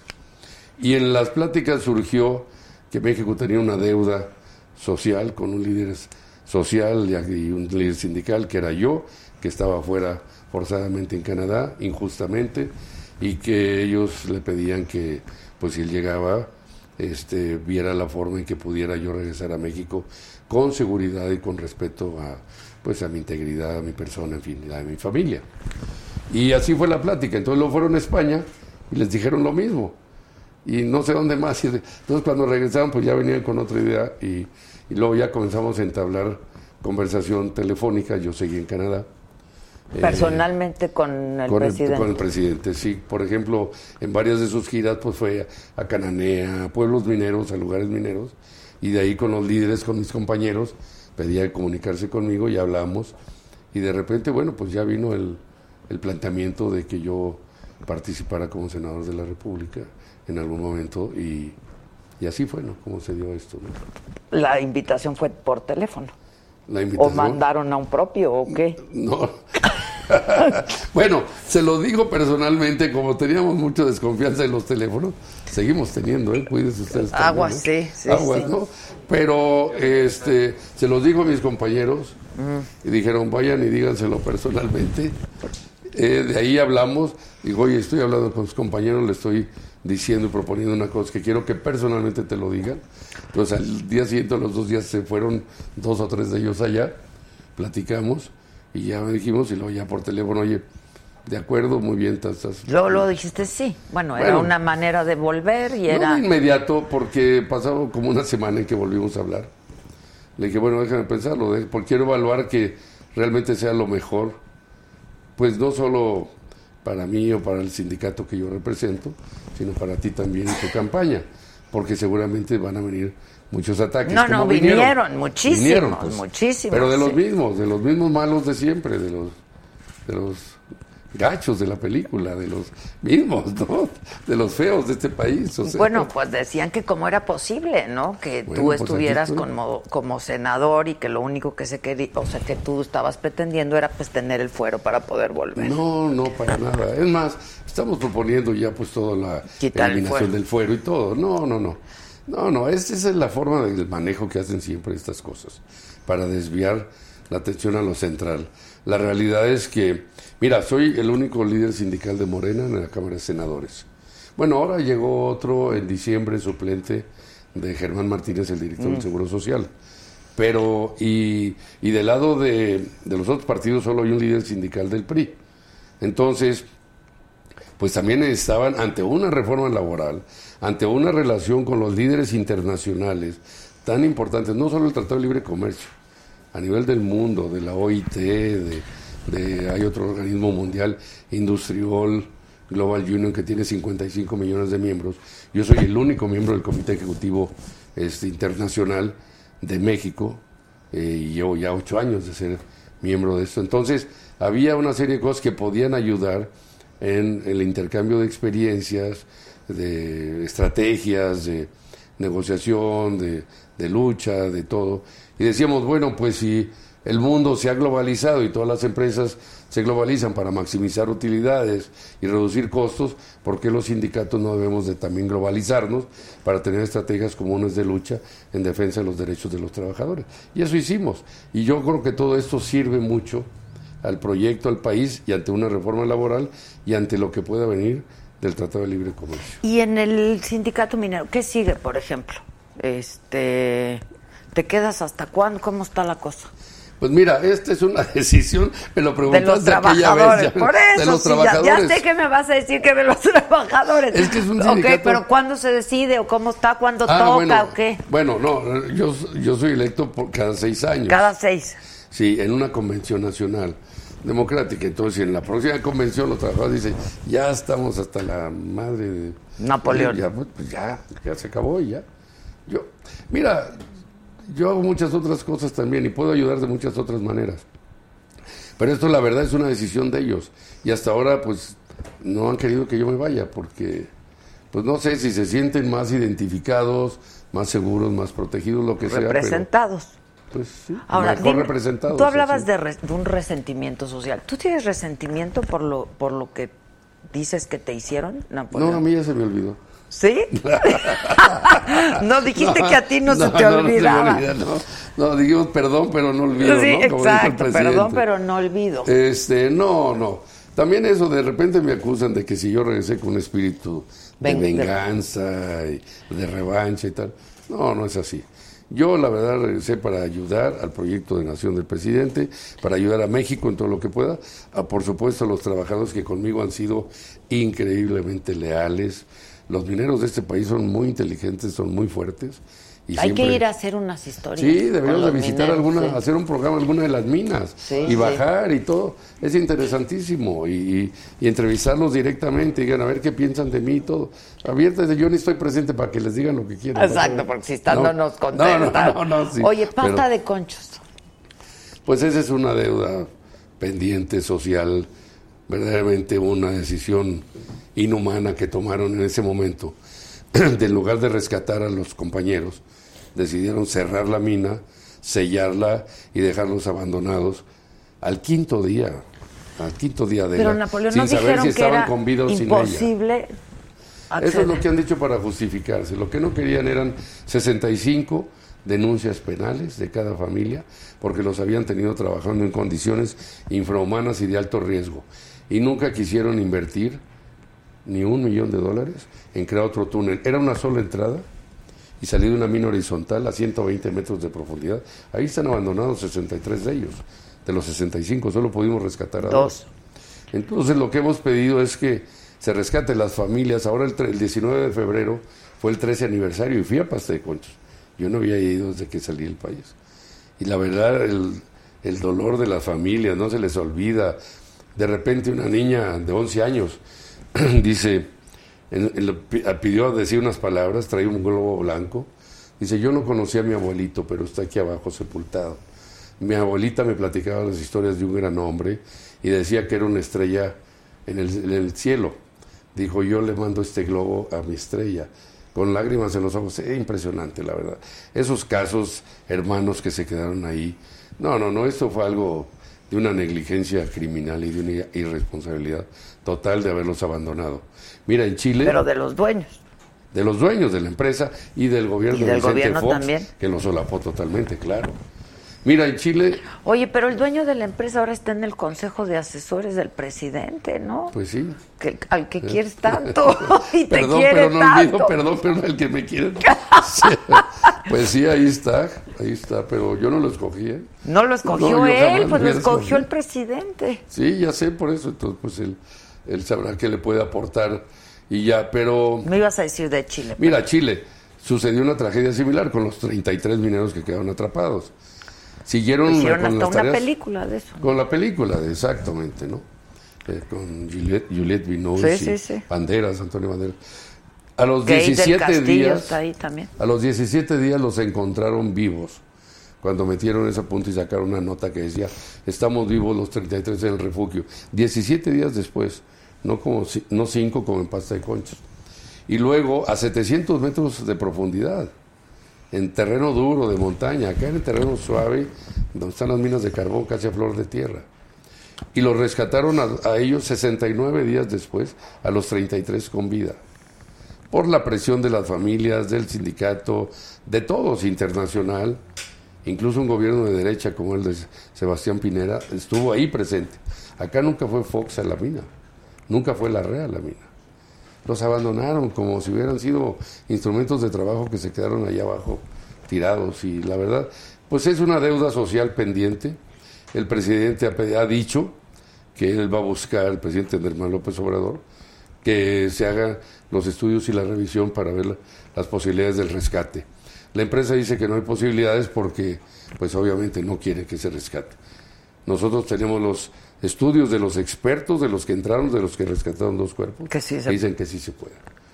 Y yo conozco la mina, yo bajé a la mina y la verdad yo creo que se puede definitivamente. ¿no? Y más con expertos. Entonces, pues vamos a ver qué sucede en estos meses, pero es un reclamo general y te digo, es una deuda social pendiente que tiene este país. No, fue dolorosísimo. Con la familia dolorosísimo, la verdad. Por la forma en que los abandonaron, los dejaron y por la forma en que los tenían trabajando previamente. Son de esas tragedias que se pudieron haber evitado.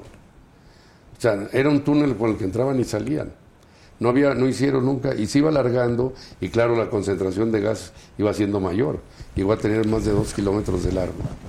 Cuando decían hay que hacer otro túnel a la salida y que perciba- permita la ventilación, las salidas alternativas de emergencia pero costaba un millón de dólares. En ese año la empresa creo que ganó 6 mil millones de dólares. No manches, Pues Napoleón. a ese grado. Así es México. O era. Pues esperemos que ya Pues no. ojalá que nueva- ya no, No, porque la verdad ojalá. esto, ¿a qué lleva? Nada, desacreditar a- al país, a la clase empresarial. a- Oye, a tú te llevas ¿no? con Guadiana, ¿no? Ah, sí, es un personaje. Ha estado por aquí. Aquí ya lo vi, lo vi que lo Claro, ha aquí. estado por aquí. ¿Y no se quitó el sombrero? No, no se quitó, No se el, quitó el sombrero, sombrero. ¿verdad? Pero, ¿qué nos trajo? Algo nos trajo, ¿no? Ah, ¿Qué nos trajo? algo de allá de ¿No? Coahuila, seguramente. O, ¿O no? o dulces, o carne seca. Exacto, nada, ¿verdad? Ah, exacto, le di dátiles yo a él. Tienes razón, tienes razón. Muestras de carbón. Exacto, muestras de carbón. Qué personaje, ¿verdad? Sí, claro. Pues es un senador, él preside la Comisión de Energía. Y este. Sí, es Pues es matemático. ingeniero. Fíjate qué chistoso, y él lo dice públicamente. Él estudió gracias a mi padre, que era líder sindical. El sindicato le dio una beca para que él estudiara su carrera toda su vida y se recibió de ingeniero y comenzó su vida profesional y todo. Y él lo reconoce y lo dice públicamente donde sea. Gracias al sindicato y a mi padre, don Napoleón Gómez Sada, yo pude estudiar una carrera y, y he hecho lo que he hecho en la vida. Este, lo bueno, lo malo no sé, porque lo- no lo conozco. Exacto, mejor que ni digan. Pero yo creo es está bien haciendo bien su papel como senador. eh, lleva buen control de la comisión de, de energía, energía. conoce de eso. Yo creo que está bien, ¿no? Pero sí lo vi aquí en tu programa. Sí, ella ha venido varias Le iba a veces. pedir prestado el sombrero para ver si... Tú no quieres venir nunca. No, Este, pues no me invitan, siempre me dejan al final. no es cierto. Ya entrevistarse a Lucía, a la senadora Lucía. Ya vino, sí, ya. ¿Y dijo El que no ha venido palabras, es ¿y dijo malas palabras o no?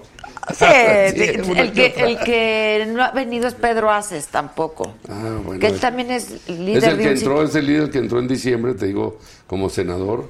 Eh, sí, sería bueno que lo invitaras. del CATEM, ¿no? De CATEM, se llama su, su confederación, así es. Lo podrías invitar, yo creo que sería bueno para que... Los voy a invitar, a todos los voy a, todos, invitar. ¿no? Pues Muchas gracias, Napoleón. No, hombre, y espero verte pronto. y como siempre. Oye, y a, a propósito que hablamos de actores, ¿ya llegó? Yo creo que tú vas a querer saludar, sí, claro. Alejandro Suárez. ¿Aquí viene también? Claro, ahí está.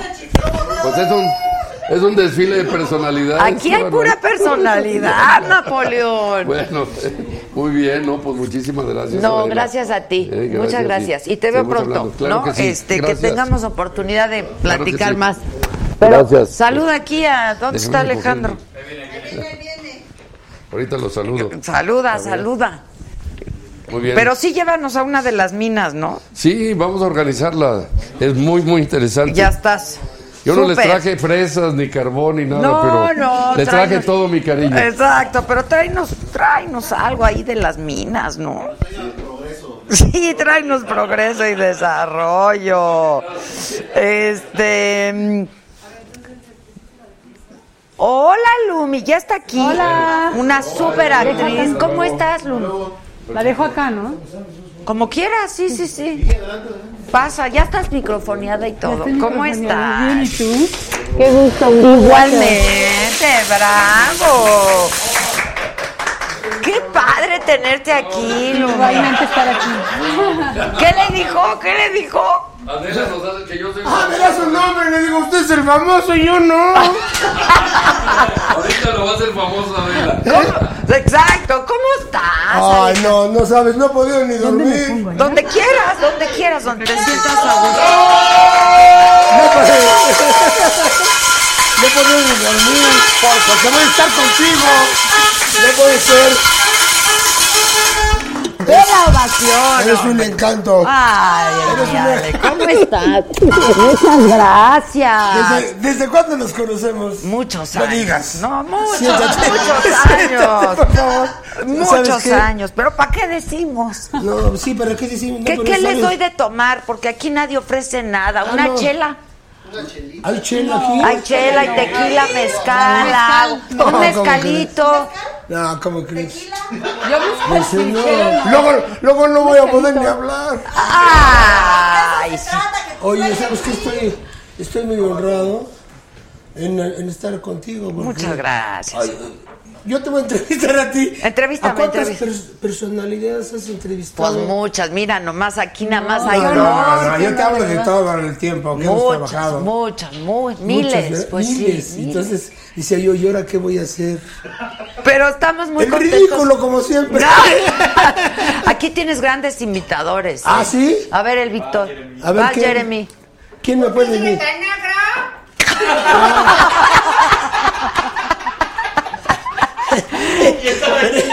Pero este es, esta que- simpatía es en mujer. Como digo, ¿por qué tiene tan agra? Por la chichi, Jeremy. ¿Qué pasó? Mira, gracias, ¿eh? dice CPC Alejandro Velázquez, mira lo que digo Dios, oh, oh. Mira cómo digo Dios. oh, Es que este, este Claro. personaje de simpatías claro. habla con Dios. O sea, se cree simpático. Mira, el simpatías existe en todos lados. Hay- eh, estás en un café y Y de aquí hay varios. Hay varios, sabemos varios en todos lados. Entonces estás en un café o en un restaurante y entra y dice, mira, ¿quién viene ahí? El simpatías, vámonos. Porque es el cuate que te cuenta chistes y nada más se ríe él. Exacto. Exacto, aquí hay varios. En un programa, que, en, en- en Ensalada de Locos que teníamos, que hacíamos lechuga. Claro. No, bueno, claro. En simpatías le contaba chistes a lechuga y, y el, el, el chiste de, la persona que oye al simpatías es no reírse, porque por eso se llama el simpatías. Por, Por claro, claro. No podemos si decirlo, alguno pero- de ustedes, chavos, ¿Y millennials, sabes que lechuga, no lechuga ha visto, lloraba, lloraba? Tienen que ver, debe haber en YouTube, debe verlo, haber, ¿no? claro. Ah, sí, hay mucho. Y la carabina de Ambrosio. Claro, la carabina Sí. de Ambrosio. No. La, La palabra palabra canta. En todos lados hay. Todavía me chiflan en los coches. Ese chilo, ese chilito. ¿Quién lo.? ¿Cómo era vulgarcito? Claro, claro. Sí. Buenísimo. Te traigo fit, a ver cómo es. El te traigo ¿Te fit. lo hago a ti? Sí, por Claro, favor. Cuando yo te, mira, cuando yo te haga así, tú, tú lo haces para allá, los- las piernas. Ok, a ver. Te traigo fin, te, te traigo fin, te traigo...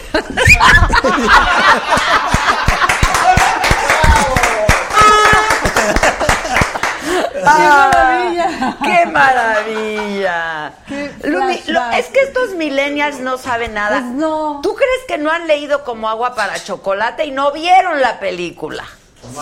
¿Qué Mal. te puedo yo decir, Adela? Mal. ¿Y Alfonso Arau qué tal? Pues ahí anda, yo creo que muy bien, muy contento por la vida. ¿Hace cuántos años de esa película? 30. 30 años. Más o menos. Sí, pues este la filmamos en el 92.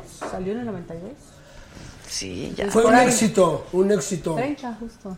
Yo creo que fue de las primeras películas mexicanas que tuvo. Digo, de, Tuvo de la época éxito. reciente. Bueno, lo que ¿no? pasa es que sí fue como, exacto, fue De como la un época reciente, Digo, sí. varias películas en ese momento, ¿no? También eh, solo con tu pareja. Ah, Solo con tu pareja. Amanecer, pero como agua sí fue así como que internacionalmente marcó como que otro momento, ¿no? Para el cine. Y tú Se eras volvieron una a poner los ojos en el cine. Digo, sigue siendo una mujer No, bueno, muy claro, joven, somos unas chamacas. Sí, somos unas chamacas. no, pero sí era muy, chama- muy, muy chava. Acababa de salir de. Bueno, ni siquiera terminé el CUT, ¿no? En la UNAM, que para mí eso fue muy fuerte, porque pues para mí el teatro lo era todo en ese momento. Y, y pues ahí en el, en el CUT, en la UNAM, pues estaba mucho esta mística de el teatro. y Claro, todo lo que no fuera teatro era así, ah, horrible. ¿no? Entonces hubo un tiempo que me sentía culpable de, de haber tenido tanto cualquier éxito otra con esa cosa, sí, película, porque eran obsoras y ya la regué. O sea, Haces películas comerciales. Sí, Sí, exacto, claro, claro, claro. Pero no, pues en realidad fue una película que reunió muchos elementos eh, que, que conjugados, pues fue una bomba, ¿no? O sea, el, el guion de Laura Esquivel, la fotografía del chivo, la dirección, chivo, el, sí. el- el- el reparto. Ay, no porque yo esté ahí, ¿verdad? Pero, No, no, pues. no, no, no, como que estaba todo ahí, pum, se acomodó muy bien. Y fue una película que conectó mucho con la gente en todos lados. O sea, tú ibas a En todos lados. Brasil, a cualquier país y la gente Existe lloraba. el libro también, el libro. Claro, primero fue la novela de. Laura Esquivel. Sí. O sea, la película estuvo basada en la novela de. de- Exacto, que, que de hecho de creo que Laura Laura Esquivel. primero lo trabajó como guion, que a ella le gustaba también la escritura de guion, luego ya la hizo novela, pero cuando la novela tuvo tanto éxito decidieron hacer la película Alfonso y ella y pues, bueno, Fue un exitazo. Un. ¿Y tú que de ahí te fuiste a Los Ángeles Los un Ángeles. tiempo, eh, no inmediatamente después, yo siempre he ido así como después. Como que mis decisiones profesionales, si las ves desde afuera, no han sido así como las más acertadas. Pero yo Bueno, soy quizá- feliz. y quizá estoy no las más oportunas. Exacto, más Exacto, bien. exacto, Sí, haz de exacto. cuenta que cuando apenas filmamos la película, Arau me decía, no, te tienes que ir a Los Ángeles. Yo decía, este tipo, ¿qué le pasa? O sea, yo, yo, yo sabía que iba a ser una buena película, pero pues no, no, no, no me imaginaba que tanto. Y después de, de un tiempo decidí sí irme para allá, más por una cuestión de una relación amorosa y tal. y Oh, a probar. siguiendo el amor. No toques ese tema. No, no, en plan así de, bueno, voy a Los Ángeles y me quedo unos meses y consigo una gente y a ver. Pero la verdad es que me gustó. O sea, yo tenía mucho prejuicio con Estados Unidos y decía, no, qué flojera, yo primero mejor me voy a España y no sé qué. Pero por esta relación, ¿verdad? Me fui para allá y resulta que me encantó estar allí en Los Ángeles. Me quedé No, ocho bueno, años, pues estuve es- trabajando en cine independiente, sobre todo, y bien, muy bien. Pero también después me di cuenta que no era como que lo mío. Lo mío, lo mío, lo mío no era El cine de quedarme Hollywood. a darle ya a Hollywood y trabajar. Pues es Fuiste otra vez, te regresaste. Nadando otra vez. Bueno, es que es- es- era un teatro. momento complicado también, ¿no? O sea, Pues, ahora quizá los actores mexicanos, pues hay más actores mexicanos haciéndola en Estados Unidos, Sí. pero hace 30 años. Exacto, no, bueno, menos, hace 20. Bueno, pero, eh, 20, por eso, pero- Exacto. Bueno, pero... siempre han estado. Acuérdate de Anthony Quinn y todo Ah, eso. no, sí, Siempre sí, han sí, estado los Claro, actores mexicanos. no, y para mí, francamente, yo tuve una suerte porque, pues, imagínate, llegar con esa película como carta de es el simpatías presentación. que hizo. Sí, ese es el A ver, a ver. ah, ya que traes, espérame. No, pero ya que traes lentes y todo, te tienes que decir. No, eh, no, no. No, Es, es. Es una risa. ¿Sabes por qué se hace así? Porque cuando usaba lentes, entonces cuando tocan el timbre de, de tu edificio y te asomas, se te caen los lentes y tú haces así. Ah, claro. Y el otro personaje que era Tomillo, ese, espérate, pero también tiene que ver con el dedo. Son personajes que tienen que ver con el dedo. Pues, ¿qué tienes con el ¿Por qué no? dedo, Alejandro? Adela, porque tú cuando, cuando piensas, ¿cómo haces? ¿No haces así? ¿Eh? Ha- Haz una así. Entonces, este personaje hacía, Los dos. Por ejemplo, se formaba en un banco y, y con su cheque decía, ¿me lo pagarán? ¿No me lo pagarán? Y luego decía, en fin, en fin. O sea que la vida tiene que seguir. Se lo paguen o no se lo paguen. ¡Claro! Tienes que seguir viviendo. Son personajes de mucho mensaje. Eh, pues, pues la verdad, Claro con que gran sí. filosofía. ¿No es cierto? Filosofía Sí, pura. filosofía pura, la verdad. No, no, no, La filosofía de todos los días, pues sí, te Es lo paguen o no. Estamos en una, en una época que tenemos que vivir tranquilos con nosotros mismos. Pero es que se me no preocuparnos de lo Ahora, demás. ha cambiado muchísimo la comedia, ¿no? Sí. En todo, en todo el mundo. Sí, sí, sí, en todo En el todos mundo. lados. En Argentina dicen cosas peores que. No, pero yo creo que los programas que hiciste tú, Ale, Ah, este, bueno, acuérdate que don Emilio. o sea, fueron parteaguas Don. Emilio Azcárraga lo mismo. Decía que tenía que haber un respeto en la televisión porque entraba gratis a las casas. La televisión no tocaba la puerta, entra gratis a las casas, entonces tenía que haber un respeto. No se podía fumar en la tele, no podías fumar, no podías tomar, no podías... En, la- en las telenovelas se hacían así, pero no, no así. Todavía, ¿no? Creo. ¿o No, no, ya no, ya no. Ya estás en otras cosas.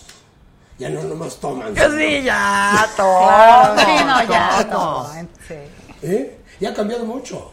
Sí, ha cambiado mucho. Y la comedia ha cambiado muchísimo. Pero yo creo Ese que. fue un momento dorado de la comedia en la televisión. Híjoles, ¿cómo? Con usted. ¿Qué? Le hablas de ¿Qué? usted y yo le hablo de Con- tú. Soy No, una pues, igualada. Lo estoy conociendo y le tengo Siempre mucho nos hemos saludado, pero Siempre, claro. Nunca creí que iba yo a estar contigo. ¿Y qué? Pues, mira, ¿por qué? Si yo te admiro tanto. Y yo también a Oye, ti, tu pero no nos encontramos. No, pues así pasa. Oye, ¿tu hermano te llevas con él? Sí, desde chiquitos.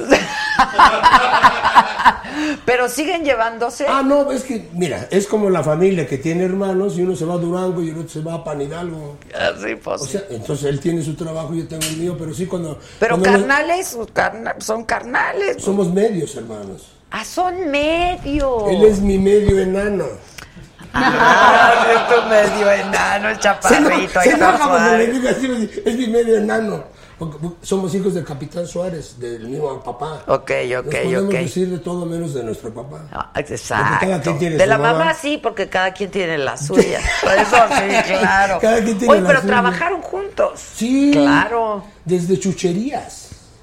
Cuando la televisión era blanco y negro, no había apuntador. Ahí sí no nos acordamos. no Ahí sí no, nota. nos tú no, por eso te lo estoy platicando. Cuéntanos, cuéntanos. Cuéntanos. Cuéntanos. Por eso te platicé, no había ni videotape, era kinescopio.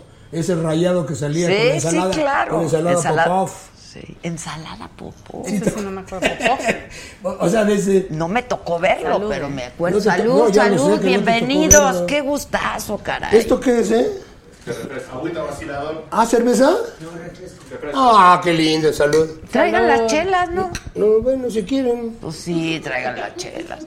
Ay, qué rico está esto. ¿En, en qué estábamos? Ah, desde chucherías, entonces.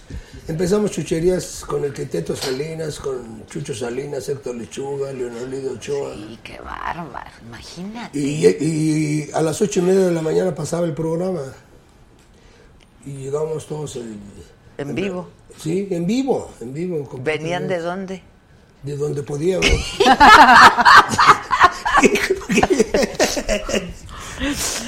Dice de aquí, chucherías con Chucho Salinas. Ahí está, mira, ¿ves? Sí, sí, sí. No estoy sí, sí. mintiendo. Que qué guapa estás, Lumi. Hombre, muchas gracias. Oye, ¿y tú has hecho comedia? No quisiera hacer comedia. O sea, hice comedia, hice una obra de teatro de Molière, ¿no? Este, cuando en mis inicios en Guadalajara, en un grupo de teatro de la UDG, hicimos, hice comedia, pero después no, no, no. Es que es difícil la comedia, Sí. ¿no? O sea, yo creo que debe ser bien difícil. Todo es difícil. Pero sí, la comedia hay que tener un ritmazo y una inteligencia y una precisión, ¿no? Más que nada hacerla en serio. Exacto. Porque La comedia, la comedia es en serio. Es un asunto serio Y la en el comedia. teatro, Sí.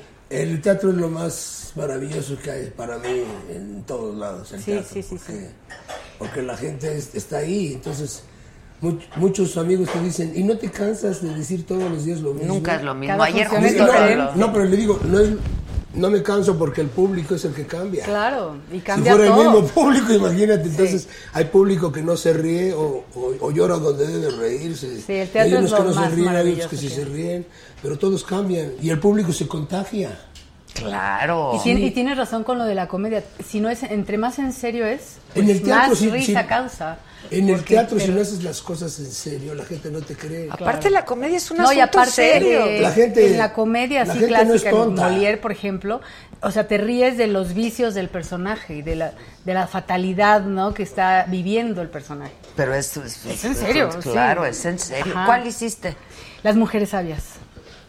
Sí, que es, esa fue como ya el nombre que se le quedó a nuestra generación de- del CUT, que son Lisa Owen, Arcelia Ramírez, Víctor Hugo Martín, Ah, Erika de anda. la Llave, que todos son así súper talentosos. Y así se nos quedó, las mujeres sabias. Ahora, las tú, sabias. tú eres de teatro, ¿no? Pues sí, originalmente y de pasión y de... No me sí, de desprecies, mi cerveza es saga, igual que yo. Ah, ¿de verdad? Ándale, Claro. ya, ándale. Sí, es cierto. ¿Y qué Claro. tú, lo haces? No, yo no la hago, pero se llama igual que nuestro Oye, te programa. tengo que Ah, preguntar ok. qué quiere decir saga, saga, ¿por qué saga? Saga es mi apellido, ¿Tuyo? mi segundo Ah, apellido. sabía. Ah, ¿ves? Y Saga también es como una hechicera, entonces le dejamos Saga. Y como me corrieron de Televisa, pues yo pensé que esta sería la saga de Adela. Entonces, También, pues la así, continuación, de la exacto. continuación de Adela. Ah, qué bien. Y por eso le puse Saga. Ah, está muy bueno. ¿Ven? Ya, sabe, ya sabían. Ya no sabían. saben, y hay una ¿Verdad chela. que no sabían? ¿Ves cómo, sale, cómo siempre sale algo nuevo en la vida? Ah, ¿se llama saga esto? ¿Eh? Y hablo de simpatías. Simpatías. El simpatías.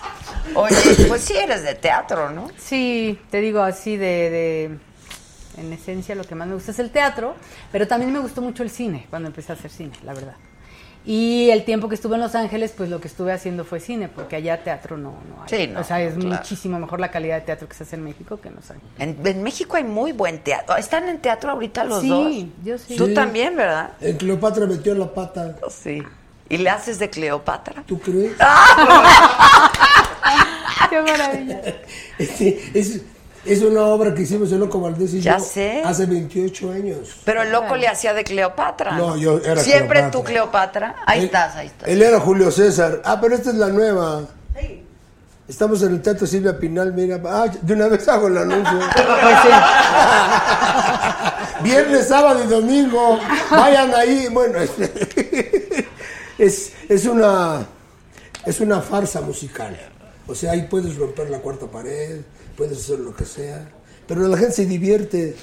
Mira, está todo, es un repartazo. ¿Con quién está? ¿Quién está? Maribel Guardia, Ninel Conde, Gabriel Soto, Cecilia Laliano, Salvador Cervoni, Edgar Vivar, eh, La Chupitos, Alejandro Ibarra, Ah, Luis de Alba, El Pirrur, Carlos Espejel, Bárbara Torres, Excelsior, digo Excelsior. ven, ven, ven Ibarra, todos, estamos muchos. ¡Oye, qué padre! Estamos muchos, entonces. El Ben Ibarra que canta muy padre y todo. Y el tú le hijo, haces... Alejandro, y también está el papá, es el que dirige la obra. Ben Ibarra, papá. Ah, oye, ¿y cómo le haces de Cleopatra? Ay, pues, ¿qué, qué hago? ¿Qué haces? Cuenta, cuenta. Cuenta. Ah, ¿qué quiere? ¿Cómo qué? Ah, una frase, sí. Ah, pues algo de Cleopatra y salgo y este, todos dicen, eh, hay, hay un número musical que dicen, ya sal Cleopatra, sal porque te necesitamos, porque me quieren invadir, ¿me entiendes? Allá entonces, entonces sal- sale Cleopatra y dice, no soy española, pero pido perdón por todas mis conquistas. ¡Ándale! Y luego ¡Ah, Por lo menos ahí ya. Y luego me doy la vuelta en todo el, en todo el proscenio y digo, me levanto tantito el vestido y digo, lo que tiene uno que hacer para... Pero con mi voz, lo que tiene uno que hacer para tragar. y luego ya pasan muchas cosas. Ah, luego el final es un final. Hay cosas sorpresivas que tienen que ver, porque el final es muy bueno. Se trata de algo de las 6 de la mañana. ¿La mañanera o el mañanero? Ah, no, ese- ¿O la mañanera o el mañanero? Sí, algo así más o menos. ¿Sí? Sí, pero es, un- es una obra para que la gente se divierta. Se, se- ríen, se divierten y la pasan bien. Y hay números musicales. Están las bellezas de Maribel Guardia, que tiene un cuerpo. Qué bárbara veces- esa mujer, A ¿no? veces Cleopatra pajarea. Cuando Se está con sale de Maribel Guardia, de personaje. repente, Pues sí, pues claro. ¿Eh? Oye, Ninel Conde, son... son uy, súper guapa ¿Verdad? también. Ninel es súper guapa. Fíjate, para que una mujer diga que son guapas. No, yo hay que pues reconocer hay que la saber belleza. reconocer, Mira esta mujer Yo también tan guapa. reconozco a los bueno. guapos. ¿Tú haces bien? Sí, así claro. decía, así mi papá, hay, hay que reconocer también al guapo. Claro, sin duda. ¿Y tú estás en teatro también? Sí, estrené apenas el viernes pasado. Ah, apenas. Estamos estrenando. Se llama Casi Transilvania y es de Bárbara Colio, que es una excelente dramaturga mexicana que, que ha escrito un montón de obras que, que Que tiene se han estrenado en, en Europa, en América Latina, en todos lados. Es un director premios. de cine, ¿no? O- Exacto, los personajes son, son cuatro, el director de cine, la escritora de la película, la actriz y una mesera, que es como el personaje en el cual se basan para hacer la historia, o también es el público, donde se cierra el círculo para que exista tanto el teatro como el cine. Si no hay público que lo vea, Claro, pues no. ¿no? claro. Está bien interesante. ¿Tú quién eres? Yo soy la escritora. La escritora. Tuya. No, no es mía. Casi Transilvania la escribe Bárbara Colio. Ah. Ella es una dramaturga eh, que nació en Mexicali, que lleva muchos años acá en la Ciudad de México y que ha escrito un buen de obras de teatro muy buenas. En la, en la en la teatrería, en la Roma. También viernes, sábados y domingos. Pero bueno, este, Un día que vayan un un día y día, un un día, ¿no? un día. Sí, sí, un El viernes a ver casi. Transilvania y el sábado A, diver- a Cleopatra. reírse, a ver Claro. Cleopatra. Ay, Y Cleopatra acá también, acá también te ríes, fíjate. Es, es, es este drama en momentos, pero también tiene su, su sentido del humor. Está buena. Y eh, habla de este mundo como del cine, pero es como un pretexto para mostrar la naturaleza humana. O sea, habla como, se llama casi Transilvania porque hace como alusión al, o sea, es como si fuera una metáfora que tiene que ver con el chuparle la energía al otro y agarrarse del nombre de otro para, ¿sabes? No, ¿verdad? ¿Es así de dónde? Como vampiros, sí, sí. Como sí. vampiros, el vampirismo así de todos los días. Mostrado ahí muy bonito, muy bien escrito. Y muy ¡Qué padre! actuado. ¿Cuál, Está cuál- interesante. cuál dirías que es tu personaje más entrañable? Más entre, de los que he hecho, Sí, sí, sí. pues yo, este, todo el mundo contesta que yo los quiero a todos como si fueran mis Ah, hijos. Nel, siempre hay uno. No, pero sí, O sea, Tita para ti debe ser. Sí, ¿Qué? yo- yo- que me apure. Así me traen en mi casa también apurado. No, o el simpatías, porque si no se ríe la gente, el sí. ¿Qué? Claro, ¿No? sí. Ese es, es- ese es mi favorito porque si no, porque si no se ríe la gente, él, él sí, porque es hace así. ¿no? ¿Pero quién inventó ese ¿Cuál es personaje? ¿Tú? Yo- bueno, O yo- el- todos los personajes han vivido los que yo he hecho. Por ejemplo, eh, el, el de Simpatías lo tomé de Pancho Córdoba, que tú conociste que era actor y además escribía películas. Era argumentista de cine, entonces llegaba con todos los productores, estaba toda la mesa así, llegaba con su película y decía, y entonces eh, aquí, en este momento entra. y te. porque su película era muy simpática, ¿no? O sea, él se reía. Sí, sí, sí. Entonces de ahí agarré simpatías. No por Pancho, sino porque... Claro, claro, hacía eso. Que Anda. Y Vulgarcito era un amigo de la escuela que tenía yo, que no, no era como Vulgarcito, ni chiflaba, ni, Ni nada, chiflaba, no. Pero hablaba igualito que Vulgarcito. Era nervioso. de, ¿Sabes qué? ¿Sabes qué? ¿Sabes qué? Nos- vamos a ir ahora sí porque ya le puse a la muda. Ya le puse. Oye, vulgar, eh, oye, vulgar, si te digo. Se llamaba Nicanor Díez Ramos. Nicanor Díez Ramos. Entonces le decíamos, yo traigo mucho dinero. ¿Y, y por qué traes mucho dinero? Porque le puse a la muda. Entonces su papá tenía cervecerías y la muda era la caja registradora.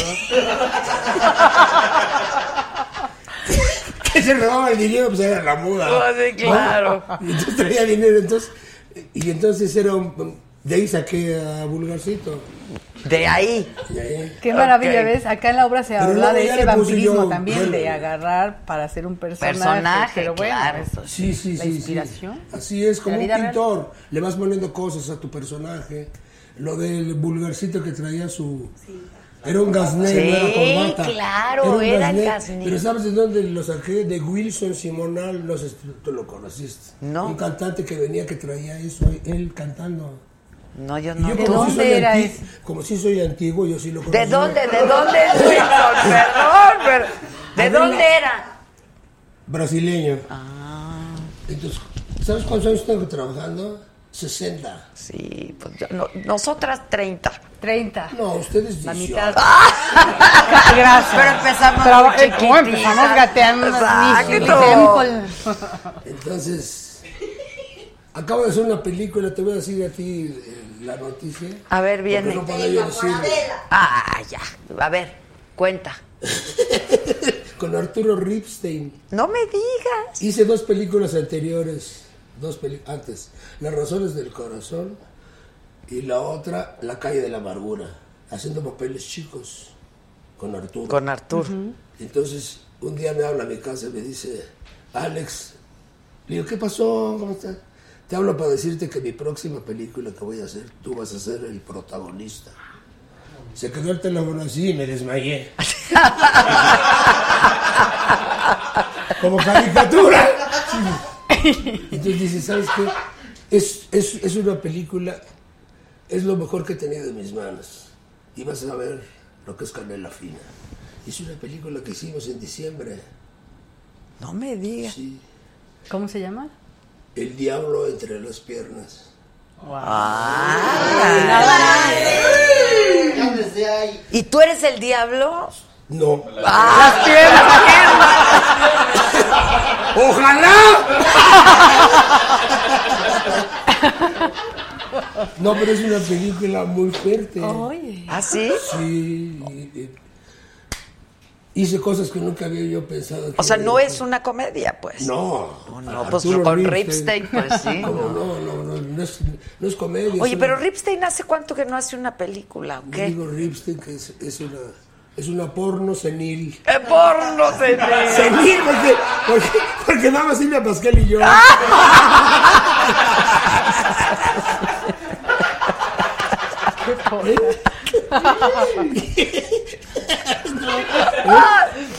Pero La es- Pasquel. Sí, la Pasquel. Y está muy bien la Pasquel. Sí, pues es una gran actriz, Wow, además, sí. sí, también, Suena- sí.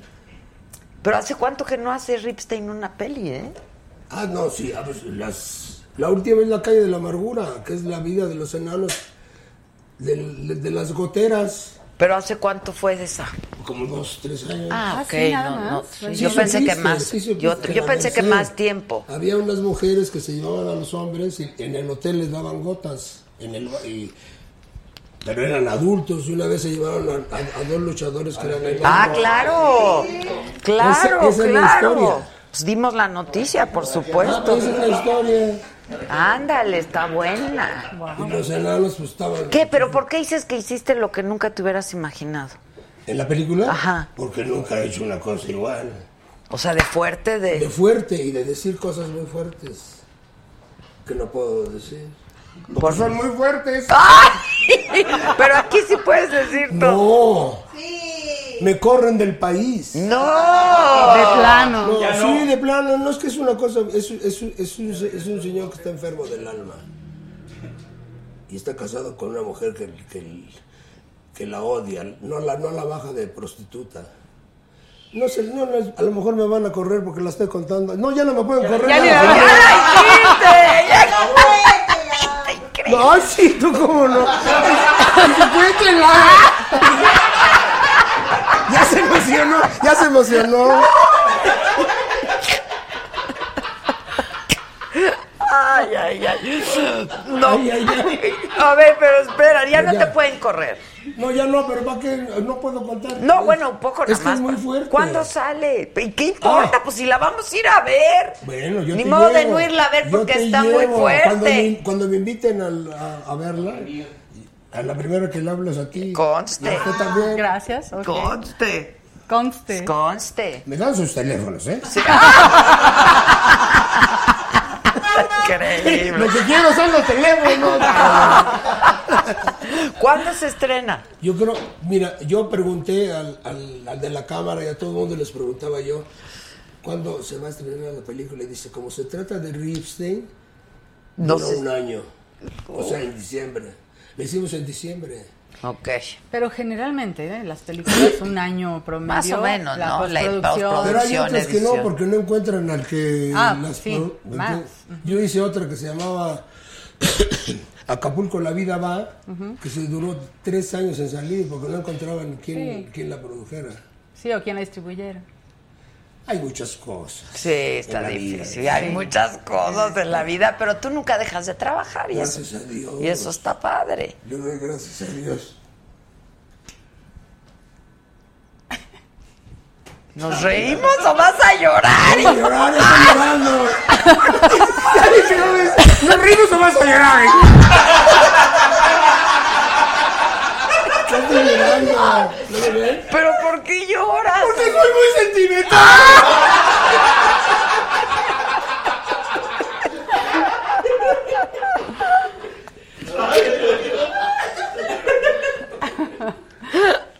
Voy a tomar.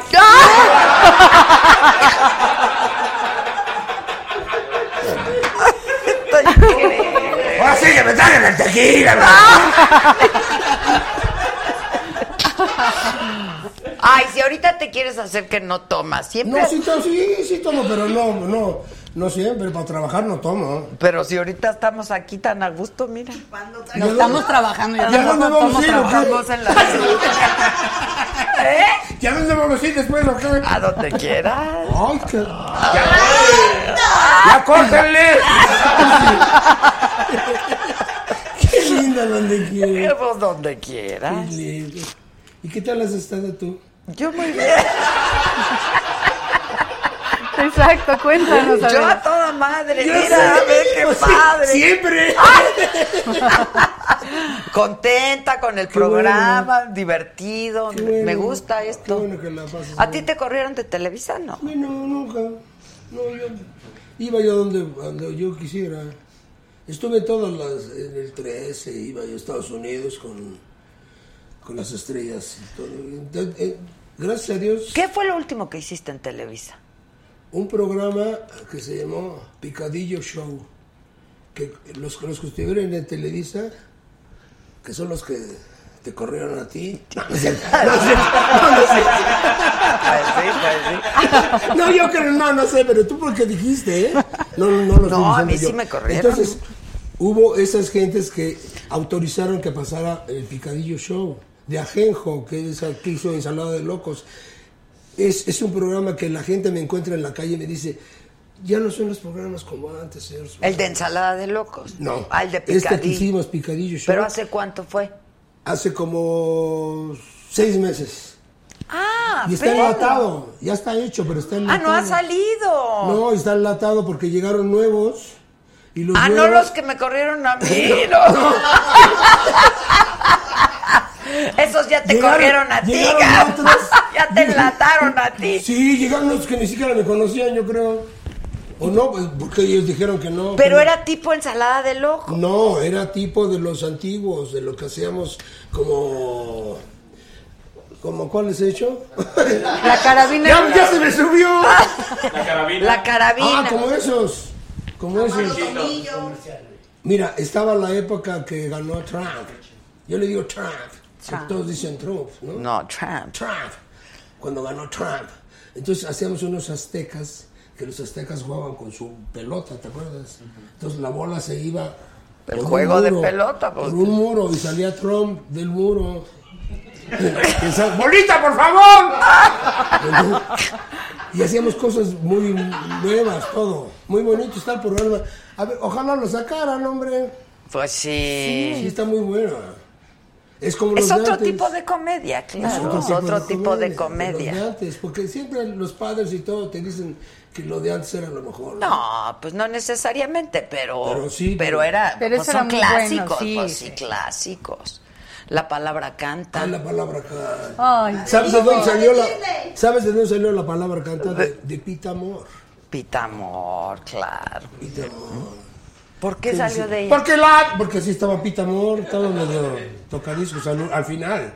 ¿La conociste? La llegué a ver en Yo la también calle en la zona rosa y te daba- La zona rosa con su bastón le pegaba a los coches. Sí, en los y, vendía sus poemas, ¿te Sí, acuerdas? A sí. mí me llegó varias veces a vender Y sus así poemas. hablaba de, porque la vida me tiene la... la, la, la, la, la, la, la, porque la vida es así. la- Entonces ahí saqué la de, y la palabra cantar. De la gran poetisa vegetariana Susana Oria. Su bonita. Más o menos, entonces, pero era más o menos como hablaba Pita Amor. Por eso te digo Claro. que todos han existido. Walt Disney, dice Gisela, la de Walt Disney. ¿Cuál? La de Walt Disney? La del ratón Miguelito. Ah, la del ratón Miguelito. Pero ya cumplió más. Oh, ratón que- Miguelito. que cumple Cumple cincu- 50 años y, ahora ya sigue tiene tan 100. jovencito. Ya tiene 100. Y ya, no manches, está más grande que nosotros. bueno. Gracias a Cuatro veces más. Sí, sí. Tres. A ver, hazle el del. Oh, ratón Miguelito. Oh, ratón Miguelito, que cumple 50 años y sigue tan jovencito.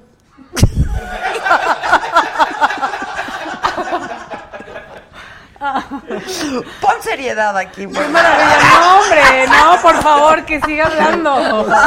No, no, no, no. no. Ay, ay, ay, qué delicia, Qué de verdad. Qué barbaridad. Qué maravilla. Oye, con Chabelo, ¿qué hiciste? Uy, pues muchas cosas.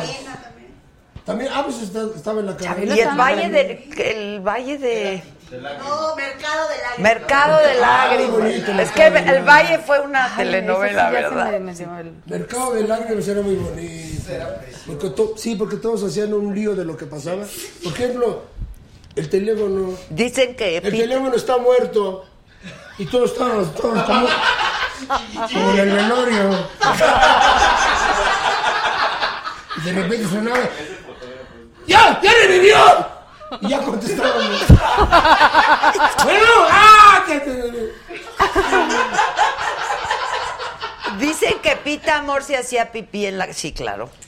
Se levantaba el vestido y se hacía pipí En la calle. en la calle, claro. Yo lo voy a hacer en Cleopatra. Tal vez vivió en China o algo y dijo, Sí, pues aquí. te levantas el vestido. No, no. Bueno, sí, tantito. Ah, No le ok. decís Sí, porque me dicen, ah, ¿para dónde se fueron? Y les digo, para allá. A la Sharon Stone, ¿no? Y traes calzones por lo menos. Si no, sí sería chistoso. Entonces sí, se reiría todo el mundo. Mira, lo tiene como timbre de casa rica.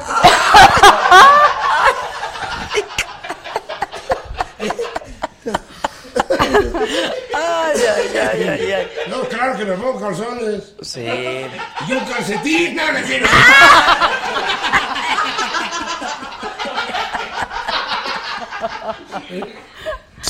O sea, así vas por la vida siempre. De verdad, con ese humor y con... Trato. Qué maravilla, ¿no? ¿Sabes qué? Uso mucho la mente. Antes cuando... Yo creo que la experiencia es lo, es lo que te da poco a poco cómo poder vivir fácil y ser feliz. Ay, yo te puedo preguntar algo. Pero que no se vaya a hacer una cosa muy No, fuerte. hombre. ¿Cómo, cómo em, decidiste o cómo se dio que te dedicarse a la comedia? ¿O, o cómo descubriste que, que, hacías esto? Es el decir, destino. el sentido del humor. Yo nací para, creo yo que yo nací para hacer lo que hago.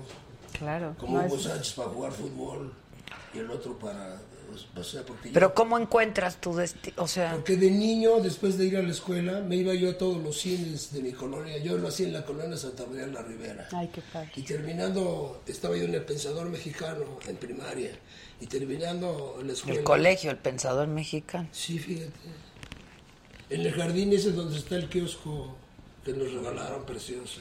Ahí me pasé toda 19 años de mi vida. Entonces, sa- saliendo de la escuela, iba yo a ver tres películas. Ahora. Al cine, al Rivoli, al- a, a todos, al Majestic, a todos los de la colonia, la ópera, a todos los cines iba yo. Tres películas y cuando salía yo del cine, me creía el protagonista de la película. O sea, yo, yo no quería ser artista.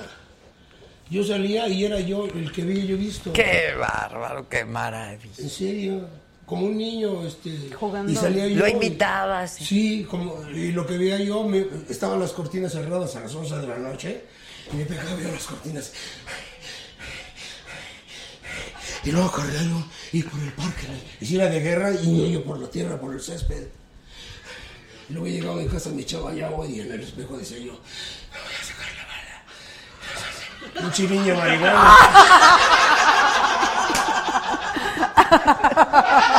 ¿Qué te metías? No, por eso. Nada. Pasado natural. Sí, qué maravilla. Sí, o sea, bueno, pero lo que te quiero decir que y jugaba con mis almohadas en la noche, o sea, no, no paraba yo de hacer todas esas cosas. Y, y ¿Las almohadas eran las amantes o qué era? No, no, no. Las que babeaba yo.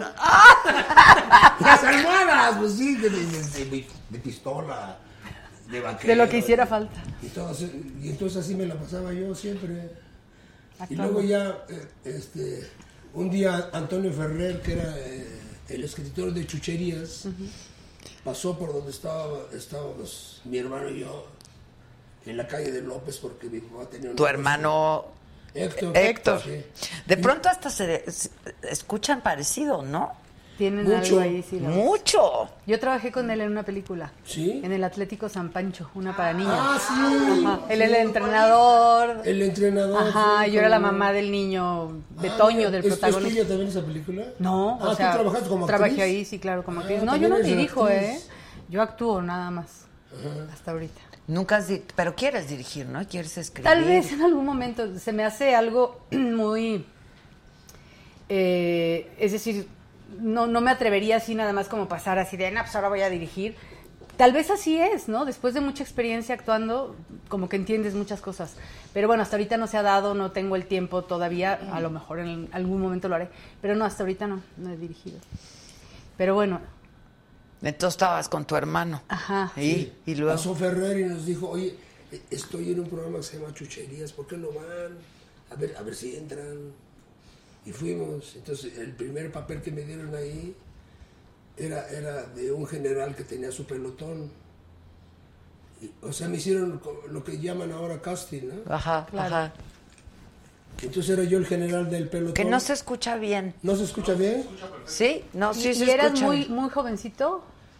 Pues, ¿qué tendría yo? Unos, unos 15 años, 16. Ah, ah, igual yo empecé a hacer teatro a los Entonces, era el general que tenía su pelotón, pero el pelotón no existía. O Se sea, lo imaginaba. No, pues yo estaba loco el, el. Sí, sí. O sea, desde el, O sea, principio- desde, desde el principio me dieron de loco. Por eso creo en el destino. De los 15 años. Sí, decía, pelotón, blanco derecho, ya. Sí, y no había pelotón.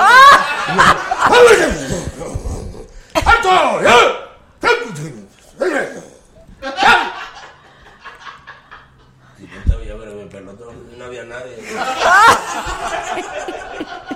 Entonces, desde ahí no he dejado de trabajar. Está No, increíble. Está increíble. Eso fue lo primero que hiciste. Sí. Y junto a Héctor. Héctor, ¿qué Bueno, hacía? estaba Héctor, estaba Alfonso Sayas, estaba el ratón Valdés, eh, Paco Caballero, éramos muchos. Éramos muchos los que estábamos. Luego se volvió Domingo Cerdes. Sí, claro, eso sí. Ya en Domingo Cerdes ya, ya pasaba las nueve y media de la noche y era en Estelar y todo. Ya era otra cosa. Y luego vinieron muchos programas, sí. He trabajado en muchos programas. Sí, con va. Astor, con todo. Raúl Astor. ¿Cuál? Empujen. No empujen. No empujen. Y la cosquilla estaba mi hermano, yo estaba en, en algo del mundo. ¿Cómo, cómo, cómo se llamaba el del mundo? No sé.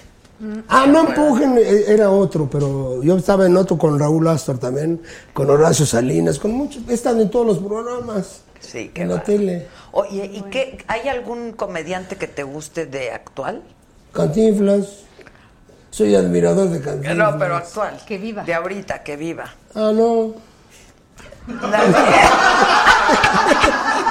Pues no, ¿quién? ¿Quién? Bueno. Que diga yo qué fantástica persona. Ah, no, no. ¿Quién? Derbez. ¿Quién? ¿Derbez? Derbez.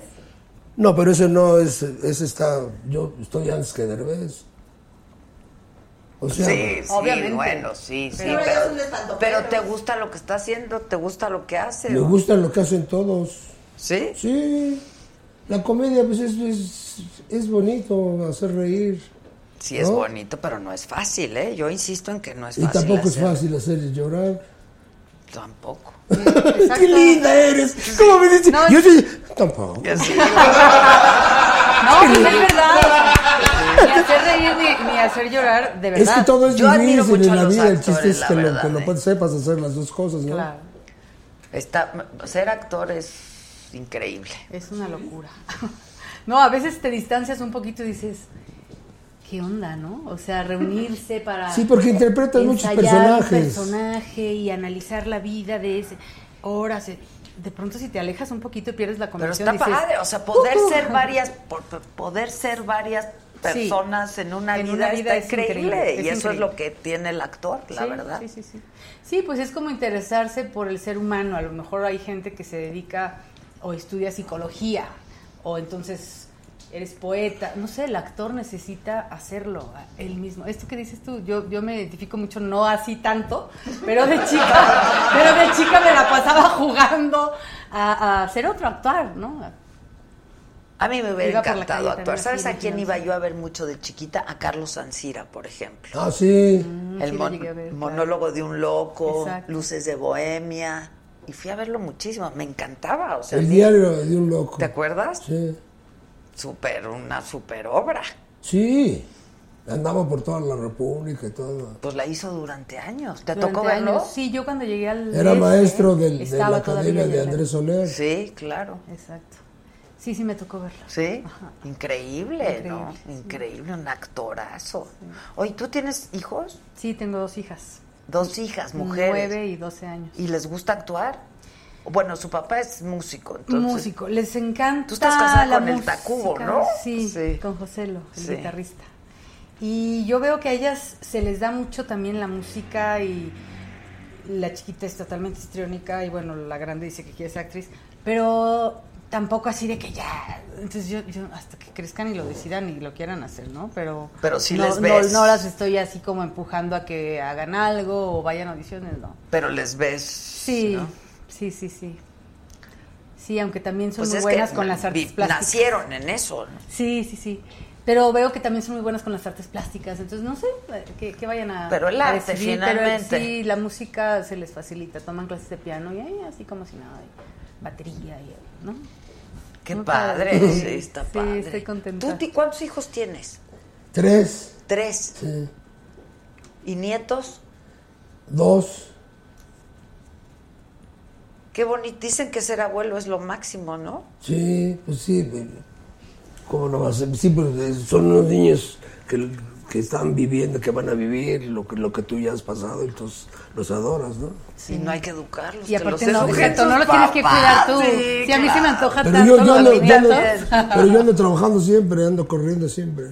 Oye, Corro, corro y corro y corro. pero de tus hijos, ¿quién se dedicó a esto? Pues de, de, de mis hijos están trabajando, por ejemplo, con- con la obra de Jorodowski, el juego que todos jugamos. Ah, el juego que todos jugamos.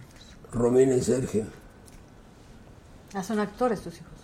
Sí, Wow. sí están en eso. Pues es que se hereda, ¿no? Pues es que lo ves, o sea. Sí. Pero, por ejemplo, en tu caso, ¿tú tenías Sí. padres, actores o No, familiares? no, no, no, Yo no, nada, no. tampoco Por eso te digo del destino, no, nadie fue de, de actor, de mi Bueno, pero que el, el hecho de que los dos hermanos se dediquen a eso. Está cañón, ¿no? Sí, pero. pero Hay sí, muchos hermanos, los Soler. Sí. ¿Cuántos eran los Soler? Eran muchísimos. Pero que. Andrés, Fernando, un cho- Julián. ¿Y nunca has dejado de trabajar, Alejandro? No, Nunca. no, no. Nunca he dejado de trabajar. Cuando Qué, no qué estoy- maravilla, la verdad, qué maravilla. Siempre estoy en el teatro y cuando no estoy en el teatro estoy ando de gira o hago mi show de gira. Estuve en el Fiesta Palace durante seis meses todos los años trabajando en, en el cabaret. Cuando se murió el Vivi Hernández, que, era- que él trabajaba en las sillas, yo entré a las sillas y trabajaba yo seis meses al año en las sillas después de ir al teatro. Y después de las sillas del cabaret me iba a hacer una película Acapulco. No, pues está cañón, ¿Eh? está cañón. Sí, está fuerte, ¿no? Pero, pero ¿sabes qué? Ya me acostumbré. Entonces, estoy... Me dicen, siéntate. Y le digo, no me siento porque me duermo. Sí, no, no.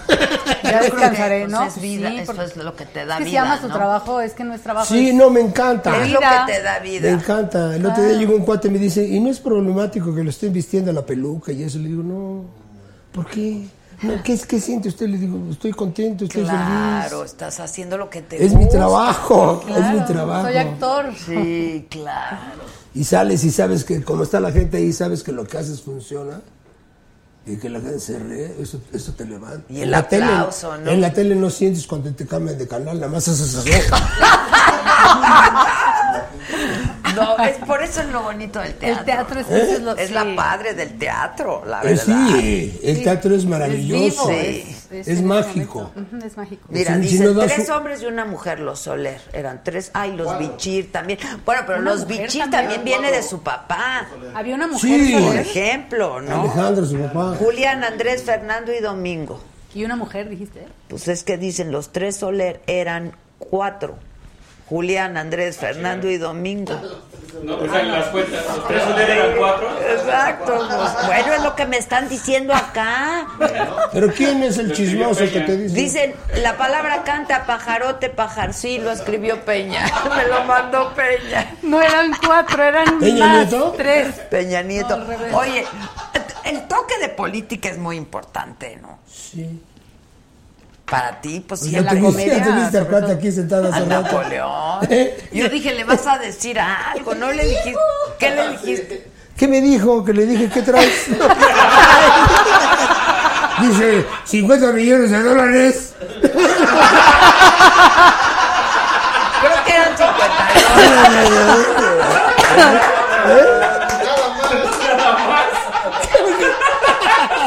A ver la marquita y ve. No, pues sí. Yo le dije, mira, te vas a encontrar ahorita con la buena. Se presentó. Napoleón se presentó con Sí. ¿Qué, qué te dijo? Soy Napoleón Gómez Urrutia. Sí. A ver. Le digo, ay, pues, eres más famoso que yo, cabrón. ¿Cómo me dices tu Y nombre? rico. Es que yo también digo Alejandro Suárez. Ay, porque así me educaron, joven. Que dijera yo mi nombre. Claro, pues sí. ¿No? Sí. Hijo, cuando te presenten, di tu nombre. Sí, O cuando, te doy en la torre. cuando te presento tu nombre. Los Valdés. Oye, loco Valdés, ¿lo ves? Ah, ¿Qué? se siente muy feo. Sí. Siente muy feo. Pues Es que nosotros nos veíamos más que, que nuestras familias. Sí. Con Héctor Lechuga también. Héctor porque Lechuga. Héctor Lechuga tuvo un accidente antes, antes de que, le, que falleciera. Tuvo un accidente muy fuerte, si supiste también, ¿no? Estuvo en el hospital, en terapia intensiva, como dos meses, algo así. Entonces, cuando tuve el accidente ahí en, en la, en la avenida Cuauhtémoc y Cumbres de Maltrata, donde estaba una, una tele de esas grandototas donde ponen, ¿qué? 90 grados. ¿sí Ah, sí, sí, sí. que sí, son sí. como un bus, grandísimas. Entonces él iba en sentido contrario por los trolebuses, pero no venía ni tomado ni nada, iba a un lado que estaba apurado. Entonces se le atravesó una, una camioneta, hizo así y se fue contra la banqueta contra esa cosota grandotota. Y como avión hizo así y así, y entonces el coche, el, el coche se hizo como, Acordeón. como acordeón. Entonces yo vi la noticia y dije, "Oh, ya le pasó algo, y yo creo que es que no". Entonces fui, fui al lugar del accidente con mi secretario. le Ah, fuiste. Sí, fui al lugar donde le pasó eso. Entonces le digo, vente, vamos, ¿no? Vamos a rezar. Yo dije, ya, ya le pasó algo. Entonces estuve ahí. Y luego estábamos juntos en el Club France. Yo estaba hablando por teléfono y, y me hacen así. Y volteo y era lechuga, pero en silla de ruedas. Le digo, "Ah, ¿qué pasó? Lo abrazo, le doy un beso y le digo, yo estuve en el accidente. Y dice, yo también, pero llegué antes.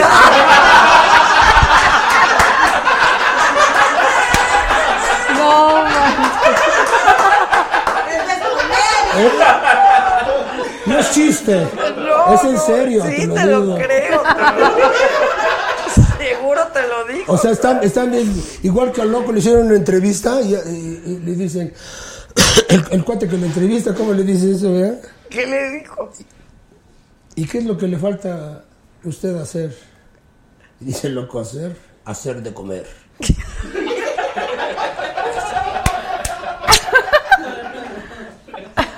¿Cómo le preguntas eso a un señor que está, que tiene Que esa edad y está enfermo, ¿no? Claro. Hacer de ¿Cómo le comer. dices qué es lo que le falta hacer? Sí, no manches. Dice De hacer. veras. Pero no se le dijo hacer. manches, Hacer de comer. no. Sí, de ¿no? comer. O sea, tienen el cacomen bien, pero están entonces siento muy feo ver verlos. Pero los, lo- los sigues viendo al loco o no? Sí, no, pero no, no puedo. Te da Pero, Sí, o sea, siento muy feo. Pero ya no te reconoce o algo así. ¿Perdón? No te reconoce o algo así. No, sí. Ah, no te estoy diciendo sí. cómo contesta, qué va usted a hacer de comer. No, ¿Cómo bueno, no a O sea, del cacumen está bien, pero... El cacumen están bien, pero Ya. están mal de lo demás. Ya, Es que bueno, pues, usan mucho el- la mente, hay que usarla. Y se murió su hijo, está terrible. Sí. ¿Cómo, cómo ibas a pensar que le pasa eso a su estando el papá? Sí. Sí, sí, sí, sí. sí. Pero ya son tres que le pasan. Tres hijos. ay. A loco. Jorge, Fernando y Alejandro. Son tres. No Qué manches. triste. Sí. no. Está muy difícil eso, ¿no? Está cañón. Sí, no está muy difícil. Hablemos. de- Sí, no, De no, otra hablemos. cosa. Haznos reír. Haznos Oye, no, pero es que sí, haciendo comedia, ¿cómo ¿Eh? no? Haciendo comedia, ¿cómo no? Es así como la, la, la mente súper ágil, porque es un ejercicio mental todo el tiempo. Es, ¿no? El sentido del humor, digo, está Sí, increíble. pues, es rapidísimo. Está increíble. Sí, sí, sí. La verdad, sí. Porque, ¿qué, qué- qué- tú qué piensas del stand-up? Del stand-up. sí, Es, Es lo que han hecho toda la vida, ¿no? Un poco. Son monólogos que han hecho toda la vida, hemos hecho todo el mundo. Pues eso que hacías en la silla, supongo que era el stand-up. También, sí, pues sales a saludar a la gente y dices buenas noches, qué bueno que vinieron, qué bueno que están con nosotros y con su espíritu. Pues sí, el espíritu es muy importante. Yo digo, yo digo muchas cosas, entonces yo, yo- he- hemos hecho eso toda la vida. Toda la vida. Toda la vida. Toda la vida. ¿Y cantas también? Ah, bueno. No, no, Seguro. no. Ya fuiste. Soy audaz. Soy audaz. Hice, Que hice- hablemos de Chabelo. Pues, ¿qué le hablamos de Chabelo? ¿Lo ves a Chabelo? A Chabelo no lo veo porque está en su casa, creo también. Sí, no, pero no sé, no, no lo veo, no lo veo muy... Ya parezco Pompí, no lo veo, no lo veo, no lo Pero- veo. No lo veo, no lo veo, no lo veo. Deberían de juntarse todos. ¿A llorar? No, a reír, a reír. Pero ¿por qué a llorar, a reír? Pues porque están enfermitos. Ay, Dios. Yo, yo sí siento feo, o sea, mejor, mejor para que sufran. Dice, el que le preguntó eso a Loco fue el burro Van Ranking. Ah, ¿ves cómo sí Para siento? su canal de YouTube, pinche burro, no mames. ¡Ay, burro! Por eso te dicen burro. Sí. Sí. Ah, mira cómo sabes todo. No, aquí me cuentan, aquí me cuentan. Que creían que eras muy serio. No, pues cómo. Sí, soy serio. Eso sí, sí, cierto. Sí, cierto. Es que la gente te quiere ver como te ve en la tele. Ah, no, bueno, no puede ir uno Sí. por la vida así, pues es Quieren a. López Tarso que entre al restaurante como Macario. Sí, es cierto. No, no, cuando. O sea. Sí. Y que yo entre al avión. ¿Qué pasó? ¡Ah! Antes hacías. Antes hacía yo. ¡Ah! Y yo no hago. ¡Ah!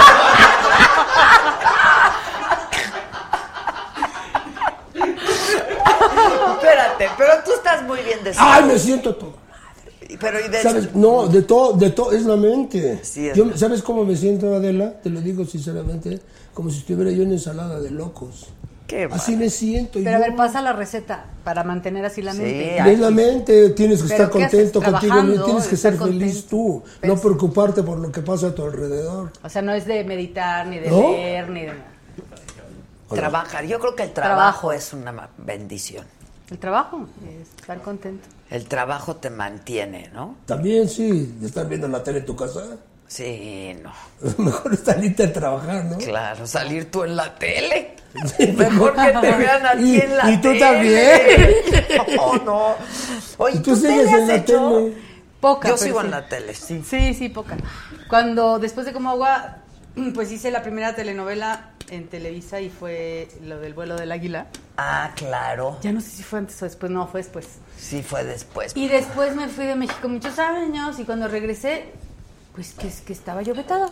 ¿En Y Televisa? Yo nada más había hecho una telenovela y había pasado mucho tiempo de nada. ¿Y por qué vetada? Porque había hecho una en Puerto Rico con Telemundo que pasaron, que estrenaron en Televisión Azteca. Y era como que estuvieron al mismo Ah, tiempo en Televisa y en Azteca, pero yo no lo planeé así. Y pues sí se enojaron. Pero después ya me, me perdonaron, me, me habló hace poco Carla Estrada para trabajar en una serie sobre la vida de, de Joan Sebastián. Ah, sí, la hizo. ¿Y Sí. la hiciste? Sí, sí, sí. ¿Y qué tal? Estuvo padre, estuvo padre, no la vi toda. Que ahorita la que no acaba veo- de salir es la de Silvia Pinal. Sí. Ah, claro que empezaron a hacer todas estas biopics, ¿no? Ajá, sí, Con- sí, Y sí. Tati Cantaral. Exacto. está la, muy ¿ya buena, la ¿no? viste? Yo Yo no la he la he visto. No, yo no, ¿a qué hora? No sé a qué hora no da tiempo Exacto, de no ver ve- tele. La de Luis Sí. Miguel también le fue bien. Esa la vi, esa sí la vi. ¿No viste la de Luis Miguel? Esa sí me dio tiempo de verla. Pedazos. Está Pedazo. buena, ¿no? Pues sí, Este, cachitos. Ese Pero cuate sí. lo hizo muy bien. Muy bien. Sí, lo hace muy bien ese muchacho. Muy bien. Ya Yo está lo que vi me mucho. gustó mucho. Mejor que el original, no. No lo Bueno, hace muy bien. ¿Cómo se llama? ¿Marioneta o cómo? Diego Boneta.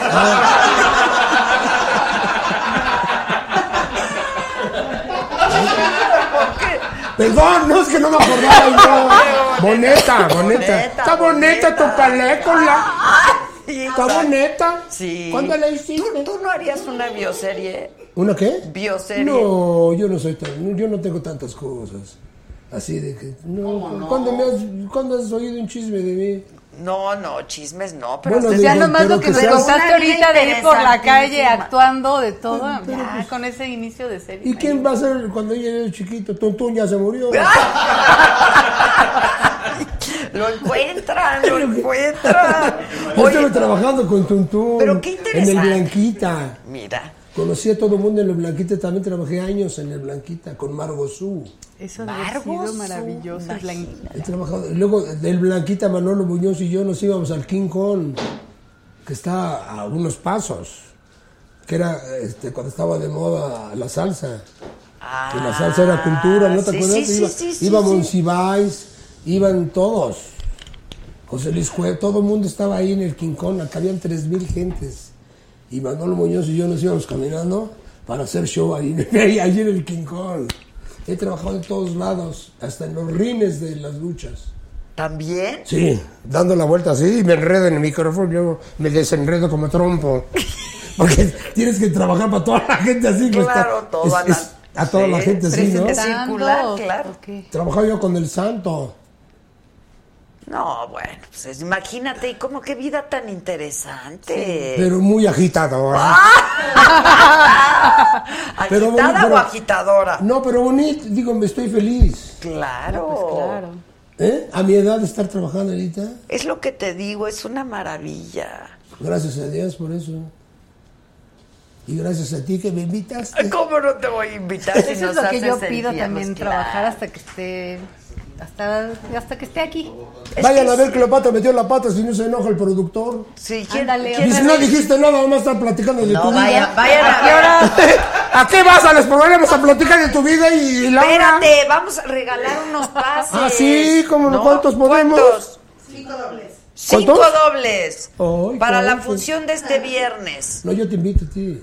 Sí, ese no, tú no entras en los cinco pases dobles. No. No, no, no, no. Cinco pases dobles para las cinco primeras personas que llamen. A ver, pon el teléfono del El WhatsApp. viernes, ¿no? Viernes a ¿O las cuál? 8.15. Ándale, mira qué bien sabes todo. O sea, todo me informan, todo me informan. Que qué gran comediante eres. ¿Dicen? Diles que son lo máximo, dice Leticia Navarro, que les diga que son lo máximo. yo Gracias, también, Leti. gracias. Qué buena persona eres. Ay, mira, ya sé, ya sé también de qué quiero que. ¿Cómo no? Si estás bueno para la bioserie, pues no anduviste con la Angélica María. Cuenta. Les voy. Yo quiero saber, yo no sabía. Ándale, ándale. Alejandro. ¿Cómo, ¿Qué edad tenías? ¡Cuenta! ¿Qué edad tenías, Alejandro? Yo que quiero estar contento. Ay, pues está padre. Era la novia de México, ¿no? Y yo era vulgarcito. Ah. ¿En esta época? Sí. ¿Qué le decías? ¿Qué le decías? ¿Qué le ¿Le decía chiflaba? yo? Eddie, Eddie. ¡Ah! Eddie, Eddie. ¿Qué le, ¿Qué le digo? Él solo vive para mí, ¿no? La di, la la, la, ahí le hacías el pasito, el pasito que le hiciste a La di, la, la, la, la, la. Espérate, Me la Alejandro. pasaba yo bailando y ella viéndome. y yo baile, baile. ¿Cuánto tiempo tuvieron? ¿Por qué? No sé, como tres años, algo ¿Y así. te la bajó Raúl Vale o qué? No me la bajó. Dos. Ya no estaba conmigo. Ah, ok, ok. Sí, no, no. ¿Y se reía contigo? Pues como no. Pues sí, como yo. Sobre todo cuando estaba yo encuerado.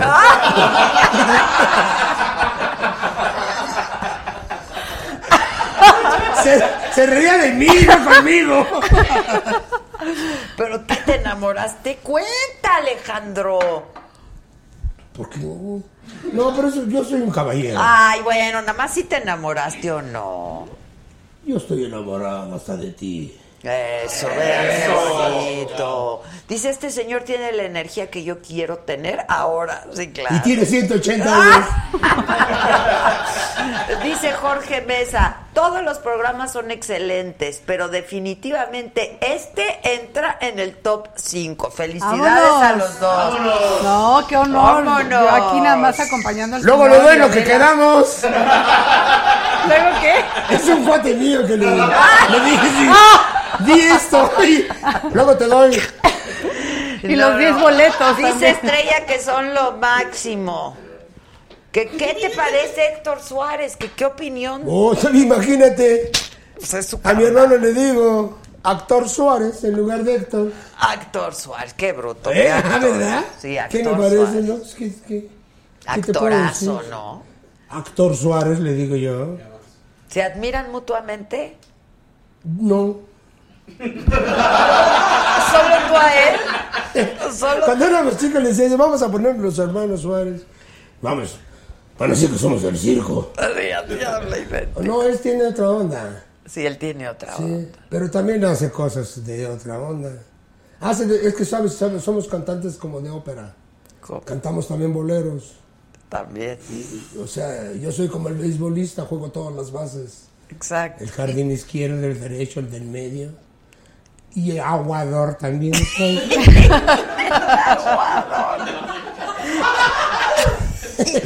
Y él, él, él de Él qué? también hace de todo. De todo, sí. Sí, hay que hacer de todo. Pero no se llevan o qué? Sí nos llevamos. Es que no quieres contar Nos abrazamos y nos, y nos queremos, pero pues trabajamos mucho, cada quien por su lado.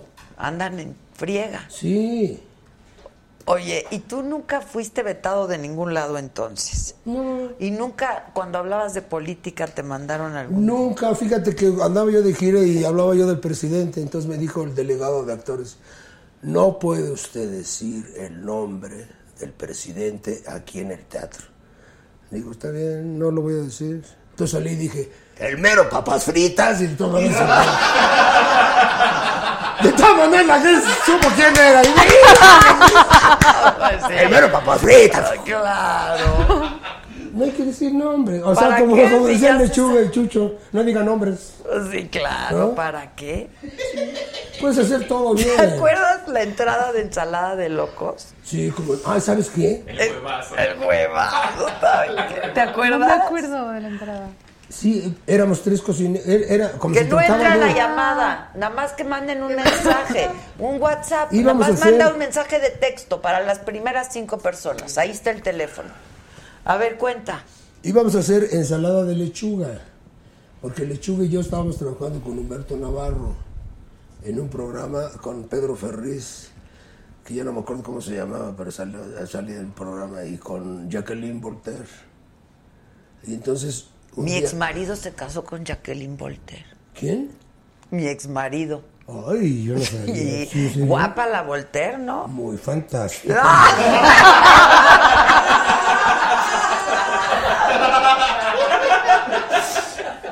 Sí, he trabajado con bastantes guapos. Sí, bastante guapa. Entonces lo que ¿Puedo ¿qué te iba yo a preguntarte tu edad? Ah, claro. ¿Qué edad tienes? Siete, siete. Estás A sus órdenes, joven. Estás increíble. Soy el siete. Oiga, está joven. El siete, siete. Es que mi ex marido por ahí anda. No me digas. Enrique Novi. Ah, yo lo conocí. Claro. ¿Y cuánto tiempo estuvieron juntos? sí. Cinco meses, hijo. No, jo- ¿Cinco meses? ¿Qué Me va- ¿Se portó mal el hombre o qué? Pues mira. No, no, di, di, di. No. Ah, mira, ah, mira, ah, mira. No, di, di, di. Se- oye, se reía, se reía. No, él no, él no es simpático, no, no. ¿Eh? ¿Tú sabes quién? Actor. Tenía su flequito y todo, yo lo ¡Es un conocí. flequito! ¿Eh? Su ¿No? flequito, Sí. claro, hacía fotonovela. Sí, pero sí. sí. se casó con Jacqueline Voltaire, creo. Ah, no, eso no supe. Sí, estoy casi segura. Sí. Ah, mira ya. Susan sí sabe. Sí, ¿verdad? ¿Qué? ¿Sí? Creo que fue su Ah, primera. tú sabes todo, ven, pásate. Saben toda mi vida. Sí, creo que sí. Oye, te ves increíble, Alejandro. Ay. Sírvanle otra. Aquí hay, mira. Salud. Salud. Salud, salud. Gracias por invitarme. Gracias a ustedes, caramba, Qué caramba. Hay que ir a verlos. estar aquí. Sí, qué divertido. Que Novi parecía gay. No, perdón, era muy guapo el Novi. Sí, machito sí era. ¿Quién? Y, era muy amigo, ¿sabes de quién? ¿De quién? De Angélica María, claro. Sí, ella trabajó desde chiquita. No, no sé, pero sí eran muy amigos. Son Sí, muy amigos todavía. sí. ¿Te enamoraste? ¡Ay, di, di, di! Yo también. Yo sí me enamoré. Ah, sí, yo también. Ahí está, yo sí, me enamoré, sí. Sigo enamorado. Imagínate para casarme. Y luego. Me divorcié. Y luego. y luego me divorcié. ¿Tú nada más te has casado una vez? Yo nunca me he casado. ¡Ay, bien! ¡Qué inteligente! ¡Enorme, enorme! Sí, ¿para qué? Inteligentitud. Sí, qué inteligentitud. Yo siempre decidí que para qué. Inteligentitud. Me salió. Sí. Sí, no, ya me hubiera divorciado salió. tres veces. Entonces, ¿para qué? Sí, no, no, no. ¿Pero cuánto llevas con él? Cuenta, cuenta. No, ya mi última Cuenta, relación y Cuenta la lo de. Arau. Arau quería todo conmigo, pero no se le hizo. No me diga. Ah, yo pensé que sí. Pero eras una chamaquita. No, yo no lo sabía. Terminamos la película y todo, yo lo amaba como un padre, o sea, era el director y tal. Y un día me tira la onda. Aquí entre nos. Tipo Me Too en No, mala- pero pues no, o sea, no, no, no, no me, o sea, sí, a lo mejor me acosó, me, me tiró la onda, yo dije que no y ya, pero me quedé así, como- o sea, para mí sí fue una decepción sí. así de, ¿qué me estás diciendo? No es Sí, cierto, estás loco. no. No. pues sí, ta, ta, ta, no. A mí me gusta, le hubieras dicho, a mí me gusta Corona.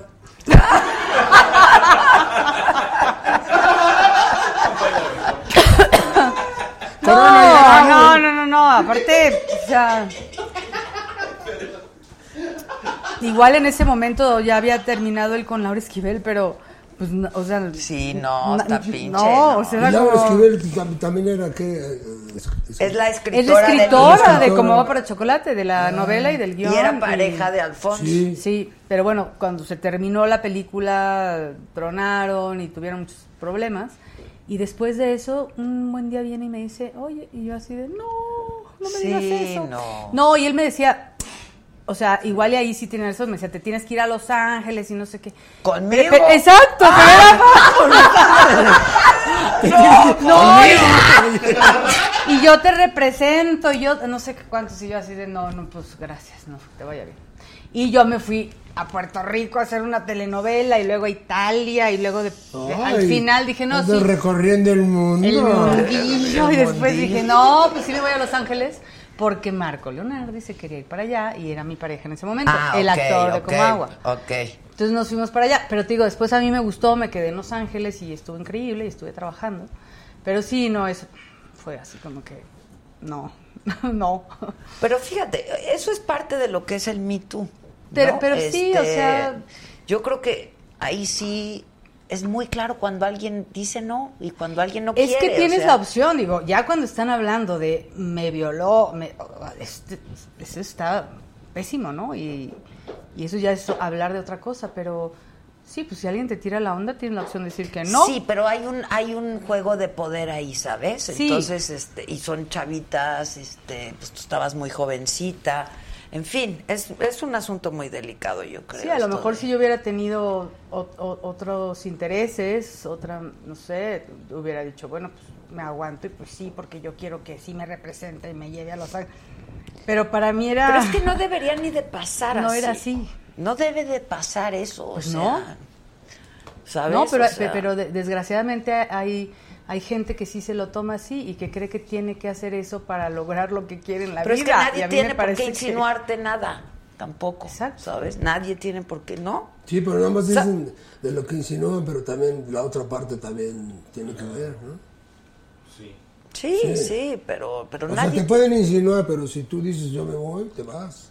Claro. Sí, pero, Pero cuando estás hablando de niñas Hay gente de que 15, acepta. 16 hay, años. Hay gente que acepta, ¿no? Exacto. Sí. Desgraciadamente. Y sí, porque están en una posición de poder y, y hay una presión ahí, o, o en, o en el trabajo, ¿no? Este, el acoso en... en- en- eh, si, si, si la chava lo, lo abre, lo, lo dice, puede perder el trabajo. O sea, es todo esto que se está viendo con lo de Me Too. O sea, Sí. de- de- de que no quiere decir el nombre. Porque Que siempre ha existido, Que siempre ha existido. pues sí. ¿no? ¿Tú fuiste acosado? Por la ley. Acusado por la ley. No, ¿cómo crees? Estuvo aquí ayer Soler y nos ¿Eh? contó que... este, ¿Quién estuvo? Juan Soler, el argentino, Ajá. guapo, ¿sabes? El actor. Y nos dijo que él sí había sido acosado. ¿Ah, sí? En su trabajo. Pero y ¿por qué? presentó ¿Por qué? denuncia y eh, ante la ley y ante la empresa. No, yo no En su preguntaba. país. Ah, no preguntaron si era mujer u hombre. Mujer dijo que mujer. Era mujer. ¿no? Ah, Dijo mira. que mujer. Sí, pues es que se puede dar... de- o sea, Sí, claro. De cualquier Esto lado. es, eh, tiene que ver con una posición de poder, ¿no? Sí. Este, entonces, te- eh, bueno, ya no nos contaste si la te amenazaban cuando fuiste poli- cuando hablabas de política o cuando hablas de Ah, política. no, ah, eh, entonces dije, mero, papas fritos, ya no me dijeron nada. Pero hay muchas cosas que, que son mentiras, de que dicen que te... A Palillo sí se lo llevaban a la cárcel, pero hace mucho tiempo. Bueno, estuvo el hijo del caballo y nos contó que al caballo también una vez, ¿no? Sí. Que sí le mandaban decir que ya En le el- en el bajara hipo- tres en el hipódromo. rayitas, sí, le- Oye, pero a ver, por cierto, yo ya no pregunté por qué dijiste que, que pensabas que yo sí que había tenido algo con Arau. ¿Que ¿Por qué dijiste eso? ¿De qué? Hace rato. ¿Qué Que me preguntaste, cuéntanos de Arau, y que dije que no, y dijiste Ah, que yo tú pensé pensabas. que era de otra onda. Yo, yo pensé que era... que habían tenido onda. Sí. ¿Por? No sé. ¿Así nomás? o sea, así nomás, o alguien, o él te dijo, ay, No, pero no me vais a decir nada más. no, no, No, la verdad lo hice sin querer. No, en serio, o sea, nomás se te ocurrió, porque es como común, o por qué. No, porque yo pensé que tú eres la, este, ¿La pareja? ¿De No. quién? ¿Qué? la pareja de eh, Arau. Laura Esquivel. No. Sí. Claro, por eso me decía ahorita, por eso me decía que si yo había escrito la obra que voy a hacer. Ah, Yo- Yo soy Yo Lumi. digo la Ella es Lumi Cavazos, la actriz Por de eso Como mi Agua vida, para- pero ¿Viste yo, como agua para chocolate? Yo también me he equivocado toda mi vida. ¡Qué buena onda! Alguien que no ha visto... Chocolate. Es que me suda la mano y me resbalo. ¿Qué no has visto? ¿No has visto qué? ¿No ha visto como agua para chocolate? Le digo. No la ha visto. ¿Por qué? ¿Eh? No, pues ¿Tú está- no has visto Como Sí, Agua como para no. Ah, pensé que seas que no. No, sí la vi. Ya, todo mal. Yo ya, Ok. yo ya me voy a hacer pipí, ya, de verdad. Tráete la vacinica. Ok. No, pues no. No, perdón. Ah, no mira, dice pareja. Palillo por decir agarren a López por pillo. Y que se lo ese- llevan al bote. ese- no, esa, ¿Quién esa fue? fue? una obra. No, eso Eso era una obra, López Porpillo. Con un éxito increíble. Claro, sí, sí, yo me En acuerdo el de Teatro eso. Vizcaínas. El Teatro Vizcaínas. Era un título divino. Claro. Agarren a López por pillo. Sí, Tuvo sí. un éxito Por increíble. Ajá, sí, Iba sí, la sí. gente eh, de todos lados, del Pedregal, de todos lados. Es un éxito increíble. Por el nombre del, del- hay que Cuando pones una obra tienes que buscar un título que traiga la Claro, gente. pues sí, sí, sí. Y era un, un título divino. Como el que tenían Como también Cleopatra metió la pata. ¡Ay, Cleopatra! Vayan a ver Cleopatra meter la pata. Por favor, haz un comercial para Bo Concept, que te va a salir muy bonito, que ¿Este? nos pone la escenografía. Los ¿Este? muebles, sí. ¿Qué, es- qué es eso? Algo di que gracias a Bo Concept. ¿Sí quieres? ¿Qué Por no? favor, Ah, es que yo no he dicho, entonces Ah, no has dicho, ¿de qué se trata esto? Sí se puede. Ay, sí, yo no voy a levantar toda la mesa. ¿Este es Van Concept? Bo Concept. Ah, Bo Concept, ¿qué es? Los muebles. ¡Ay! Acá. Van Concept. Los mejores muebles donde se puede usted sentar, parar y también acostar. Venga a verlos y le encantarán.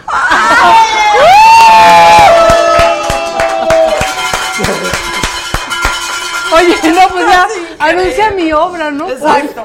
anuncia mi obra. ¿Quién, quién? Casi Transilvania. Ahorita. En la teatrería. Concéntrate, Alejandro. No, no, dejen ir al, dejen ir al baño a mí también. ¿Por qué no te estás concentrando? Mira, te presento. Es Lumi. Mucho gusto. Mucho gusto. Ella fue protagonista de Como Agua para Chocolate y es una extraordinaria. He hecho otras películas actriz. también, ¿eh? Y teatro y, y- y series, pero sobre todo ¿Por qué no y repetimos cine. el programa? Este? y, ya, y ya lo hago bien.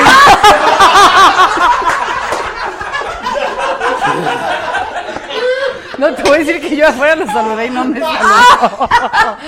Ah, mira. Es que creo- creyó que eras Laura Esquivel. Bueno, pues imagínate qué honor. Yo Dice feliz. Héctor Saúl García, saludos a todos desde Chihuahua. ¡Ajúa! Ajúa. Arriba el norte. Oye, ¿tú no es, nunca has escrito? No, ¿tú crees? Pero todos tus Sí, hombre, personajes. y pero nunca, tus- no, no- no se me ha dado escribir. Pero sí, eh, cuando hago una obra de teatro como esta, donde se puede, puedes decir cosas. Improvisas muchísimo. Improviso poco, no mucho tampoco, porque Ok. sí, saturar es de lo bueno poco. Exacto. Pero, por ejemplo, todos estos personajes, perdón, en, en los programas de televisión, ¿tú los escribías o no? No, Tenían ¿No? sus no, libretistas. tenemos... eh, Ah, ok. Manuel Rodríguez Ajenjo era el escritor de Ensalada de Locos. Buenísimo. yo- Como es el escritor de, de los últimos programas que hacen los Mascabrothers y esas cosas. Es el mismo escritor. Ah, ¿es el Anto- mismo? Sí. Antonio Ferrer era el, el que escribía Chucherías. Antonio Ferrer. Y luego Hospital de la Risa. Hospital y muchos programas. Estuvieron están en Televisa. hace deben de estar aquí. Toda la vida. Sí. Son, son los grandes escritores. Son muy... Sí. Pero O bueno, sea, también hay, hay escritores que compran actor. revistas y cosas y copian. Y estos no, estos inventan todo de, de ellos mismos. ¿Y los Mascabrothers te gustan, por ejemplo? Sí, yo he trabajado con ellos. ¿Ah, sí? Sí, muchas veces. En Oscuras me da risa, hemos hecho muchas obras. Eh, el Tenorio. Y en- bueno, para ellos debes, ser- imagínate, En el Tenorio, con él, ¿no? me que son unas personas muy amables. No, y trabajar contigo. No, pero, pues, me, pero me, me, qui- me quieren bien Pues, ¿cómo no? y yo también. Ay, pues sí. Pues pues- que hay, Hay que ser recíproco. Así es, todo en la vida. ¿Y tú te casaste cuántas veces? Una. Anda. Sí, porque el capitán Suárez se casó muchas veces. Me encuentro hermanos hasta en los aviones. ¿Te han salido muchos hermanos? El otro día iba en un avión y el piloto era ¿Tu Rafael? Suárez. Y dice, yo soy hijo del capitán Suárez. ¡Ah! ¿Te cae? Revivió ¿En como serio? Juan Gabriel. Oye, sí será cierto. No manches. No, ¿verdad? Mañana viene. ¿Sí va a venir? Juan Gabriel. Sí, pues sí. Con el capitán Suárez. Híjole, ya. Wow. Él sí se casó muchas veces. El capitán Suárez. Sí, pues tengo ¿Cuántas? hermanos, tengo hermanos en todos lados. ¿Cuántas veces se casó? Salíamos a Acapulco y, y nos decía a todos los hermanos de diferentes madres. Íbamos con él, con él. Y decía, ustedes no son mis hijos, son mis hermanos. Ah, tenían que decir que son sus Sí, hermanos. sí. Muy ligador. Ándale. Y galanzón. Militar, militar. Y con dinero y con coches último modelo. Uy, no. Y muchas esposas. Vamos, mucha. Y luego simpático. Era simpático. Sí. ¿Tú viviste con él? No.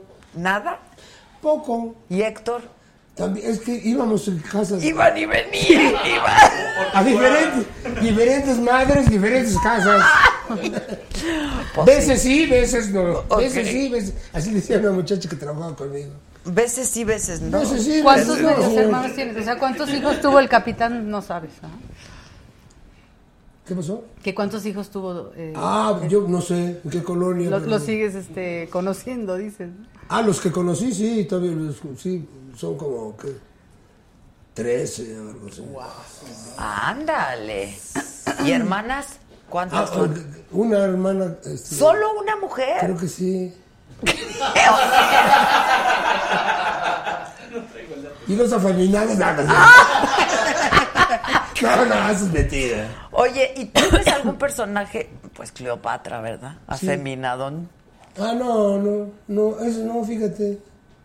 Afeminado no tengo. No. Oye, Tengo otro, por ejemplo, el telúrico que yo pensé que no iba a gustar. Que eh, andaba con su cuerda y quería ahorcar a la gente. Y entonces iba con un sastre y le iba a ahorcar y el sastre volteaba y le cortaba con las tijeras su cuerda. ¡Ay, se quedaba!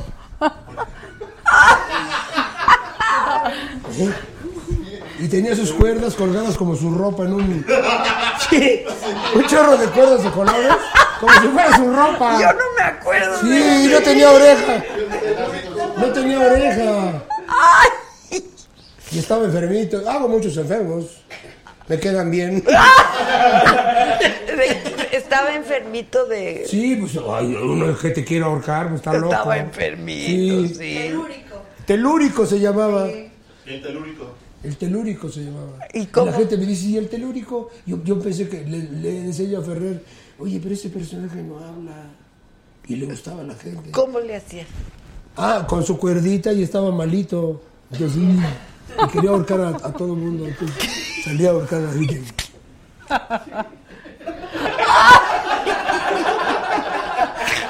Entonces, iba también al, estaba una señora colgando su ropa y, y también iba así para colgar su cuerda. Entonces estaba, estaba malito. Sí, todo, me sal- todo me salía mal. Estaba Sí, malito. estaba malito. porque- El otro también estaba que estaba medio tocadiscos, el, un profesor que hacía yo, que andaba en los kioscos, este, que decía, sí comprende.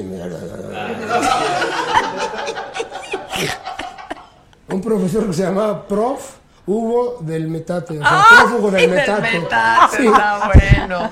Y como andaba medio pasadón siempre, no lo dejaban entrar a las escuelas, entonces hacía sus clases Afuera. en las plazas, en los jardines, en los kioscos. ¿Y qué enseñaba? este, dibujos. Y entonces, pero, sí comprende. y se le caía el bisoñé. Es tan increíble. Ay, no. Amado Tommy, ah, es el que le dije que, Oye, que mis, duda her- la gente. mis hermanas y me mis casaré, no en me Monterrey casaré. y Era Guadalajara van a mandilón. amar. No me, ¿Cómo? me van a envidiar de que estuve aquí contigo en el programa. A mí Contigo también, también. todos, con Pero es todos. que este señor. El buen amado Tomillo, dicen, el buen amado Tomillo. Bueno, se nos van a cortar. Te queremos ver haciendo comedia porque tienes un gran sentido del humor, ¿verdad? Uy, a mí me encantaría, invítame. Sí sabes quién es ya, ¿no? No te voy a escribir el guion. Yo voy a querer actuar también. Exacto, ella contigo. actúa. Yo te, Bella. voy, yo te voy a promover. Las Ni se acuerda ¿no? cómo se llama. ¿Cómo me llamo? A ver. Ay, Con la cerveza, no sé, ya ni, ya ni me acuerdo. Oye, no, pero sí venme a ver en ah, casi Transilvania. ¿Cómo se llama ella? ¿Cómo me llamo? Ah, ¿Adula qué? Ay, ay, ay. Ay, ¿qué pasó? No, bueno, a ver, yo también voy a hacer anuncio que antes de que nos Sí, corten. Vayan a ver Casi Transilvania ¿Cuántos pases tenemos? Tres pases dobles para de Bárbara Colio a la teatrería. Viernes, ocho y media, sábado, seis y media y ocho y media, y domingo, cinco y media y siete y media. Está increíble, no se la pierdan. Y acabamos de estrenar, vamos a estar diez fines de semana en la teatrería en la Roma. Ya estás. Y Cleopatra metió la pata. Eso. Viernes, sábado y domingo en el Teatro Silvia Pinal, ahí estamos para servirles. La van a pasar bomba. ¿Con ella no anduviste? ¿Con Silvia Pinal? No, hice, hice una obra que se llamó Irma la Dulce. Ah. Con Silvia Pinal. con- eh, fue una de las tres primeras obras que hice. Silvia Pinal, Julio Alemán y el director era Enrique Rambal. Enrique Rambal. Con Silvia Pinal. Guapa, ¿no? Lo Era. adoro, la adoro. Ay, nos con- tengo fotos de ella y todo cuando hicimos la obra. y- Bueno, pues ves su una, una, una gran mujer y muy profesional. Y súper trabajador. Súper profesional. Súper trabajador. Bailaba y se quedaba toda la noche y hasta que no le salía y, y se sentía mal y, y- y seguía bailando. Una cosa muy tremenda. Muy tremenda. Una cosa muy tremenda a ustedes. ¡Bravo, gracias! Gracias, Adela. Al Me encantó contrario. estar aquí. Espero que la hayas pasado bien. Increíble. Tú también, mi Ale. Gracias por todo. Gracias. Mañana los espero yo en la saga. Hago mi anuncio mañana aquí, 7 de la noche. ¿Quién viene mañana, niña? Ay, ¡Ay! ¡Juan Gabriel! ¡Juan Gabriel! ¡Gracias!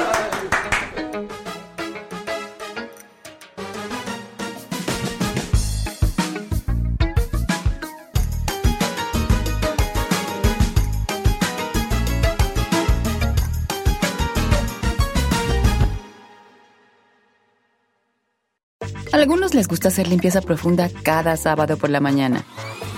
Yo prefiero hacer un poquito cada día y mantener las cosas frescas con Lysol. Las toallas desinfectantes Brand New Day de Lysol hacen súper conveniente limpiar superficies como controles remotos, tabletas, celulares y más, eliminando el 99.9% de virus y bacterias, con una fragancia que lleva tus sentidos a un paraíso tropical. No solo limpies, limpia con Lysol. Con Verizon, mantenerte conectado con tus seres queridos es más fácil de lo que crees. Obtén llamadas a Latinoamérica por nuestra cuenta con Globo Choice por tres años con una línea nueva en ciertos planes al Nemery. Después, solo 10 dólares al mes. Elige entre 17 países de Latinoamérica como la República Dominicana, Colombia y Cuba. Visita tu tienda Verizon hoy. Escoge uno de 17 países de Latinoamérica y agrega el plan Globo Choice elegido en un plazo de 30 días tras la activación. El crédito de 10 dólares al mes se aplica por 36 meses. Se aplica en términos adicionales. Se incluye hasta 5 horas al mes al país elegido. Se aplican cargos por exceso de uso.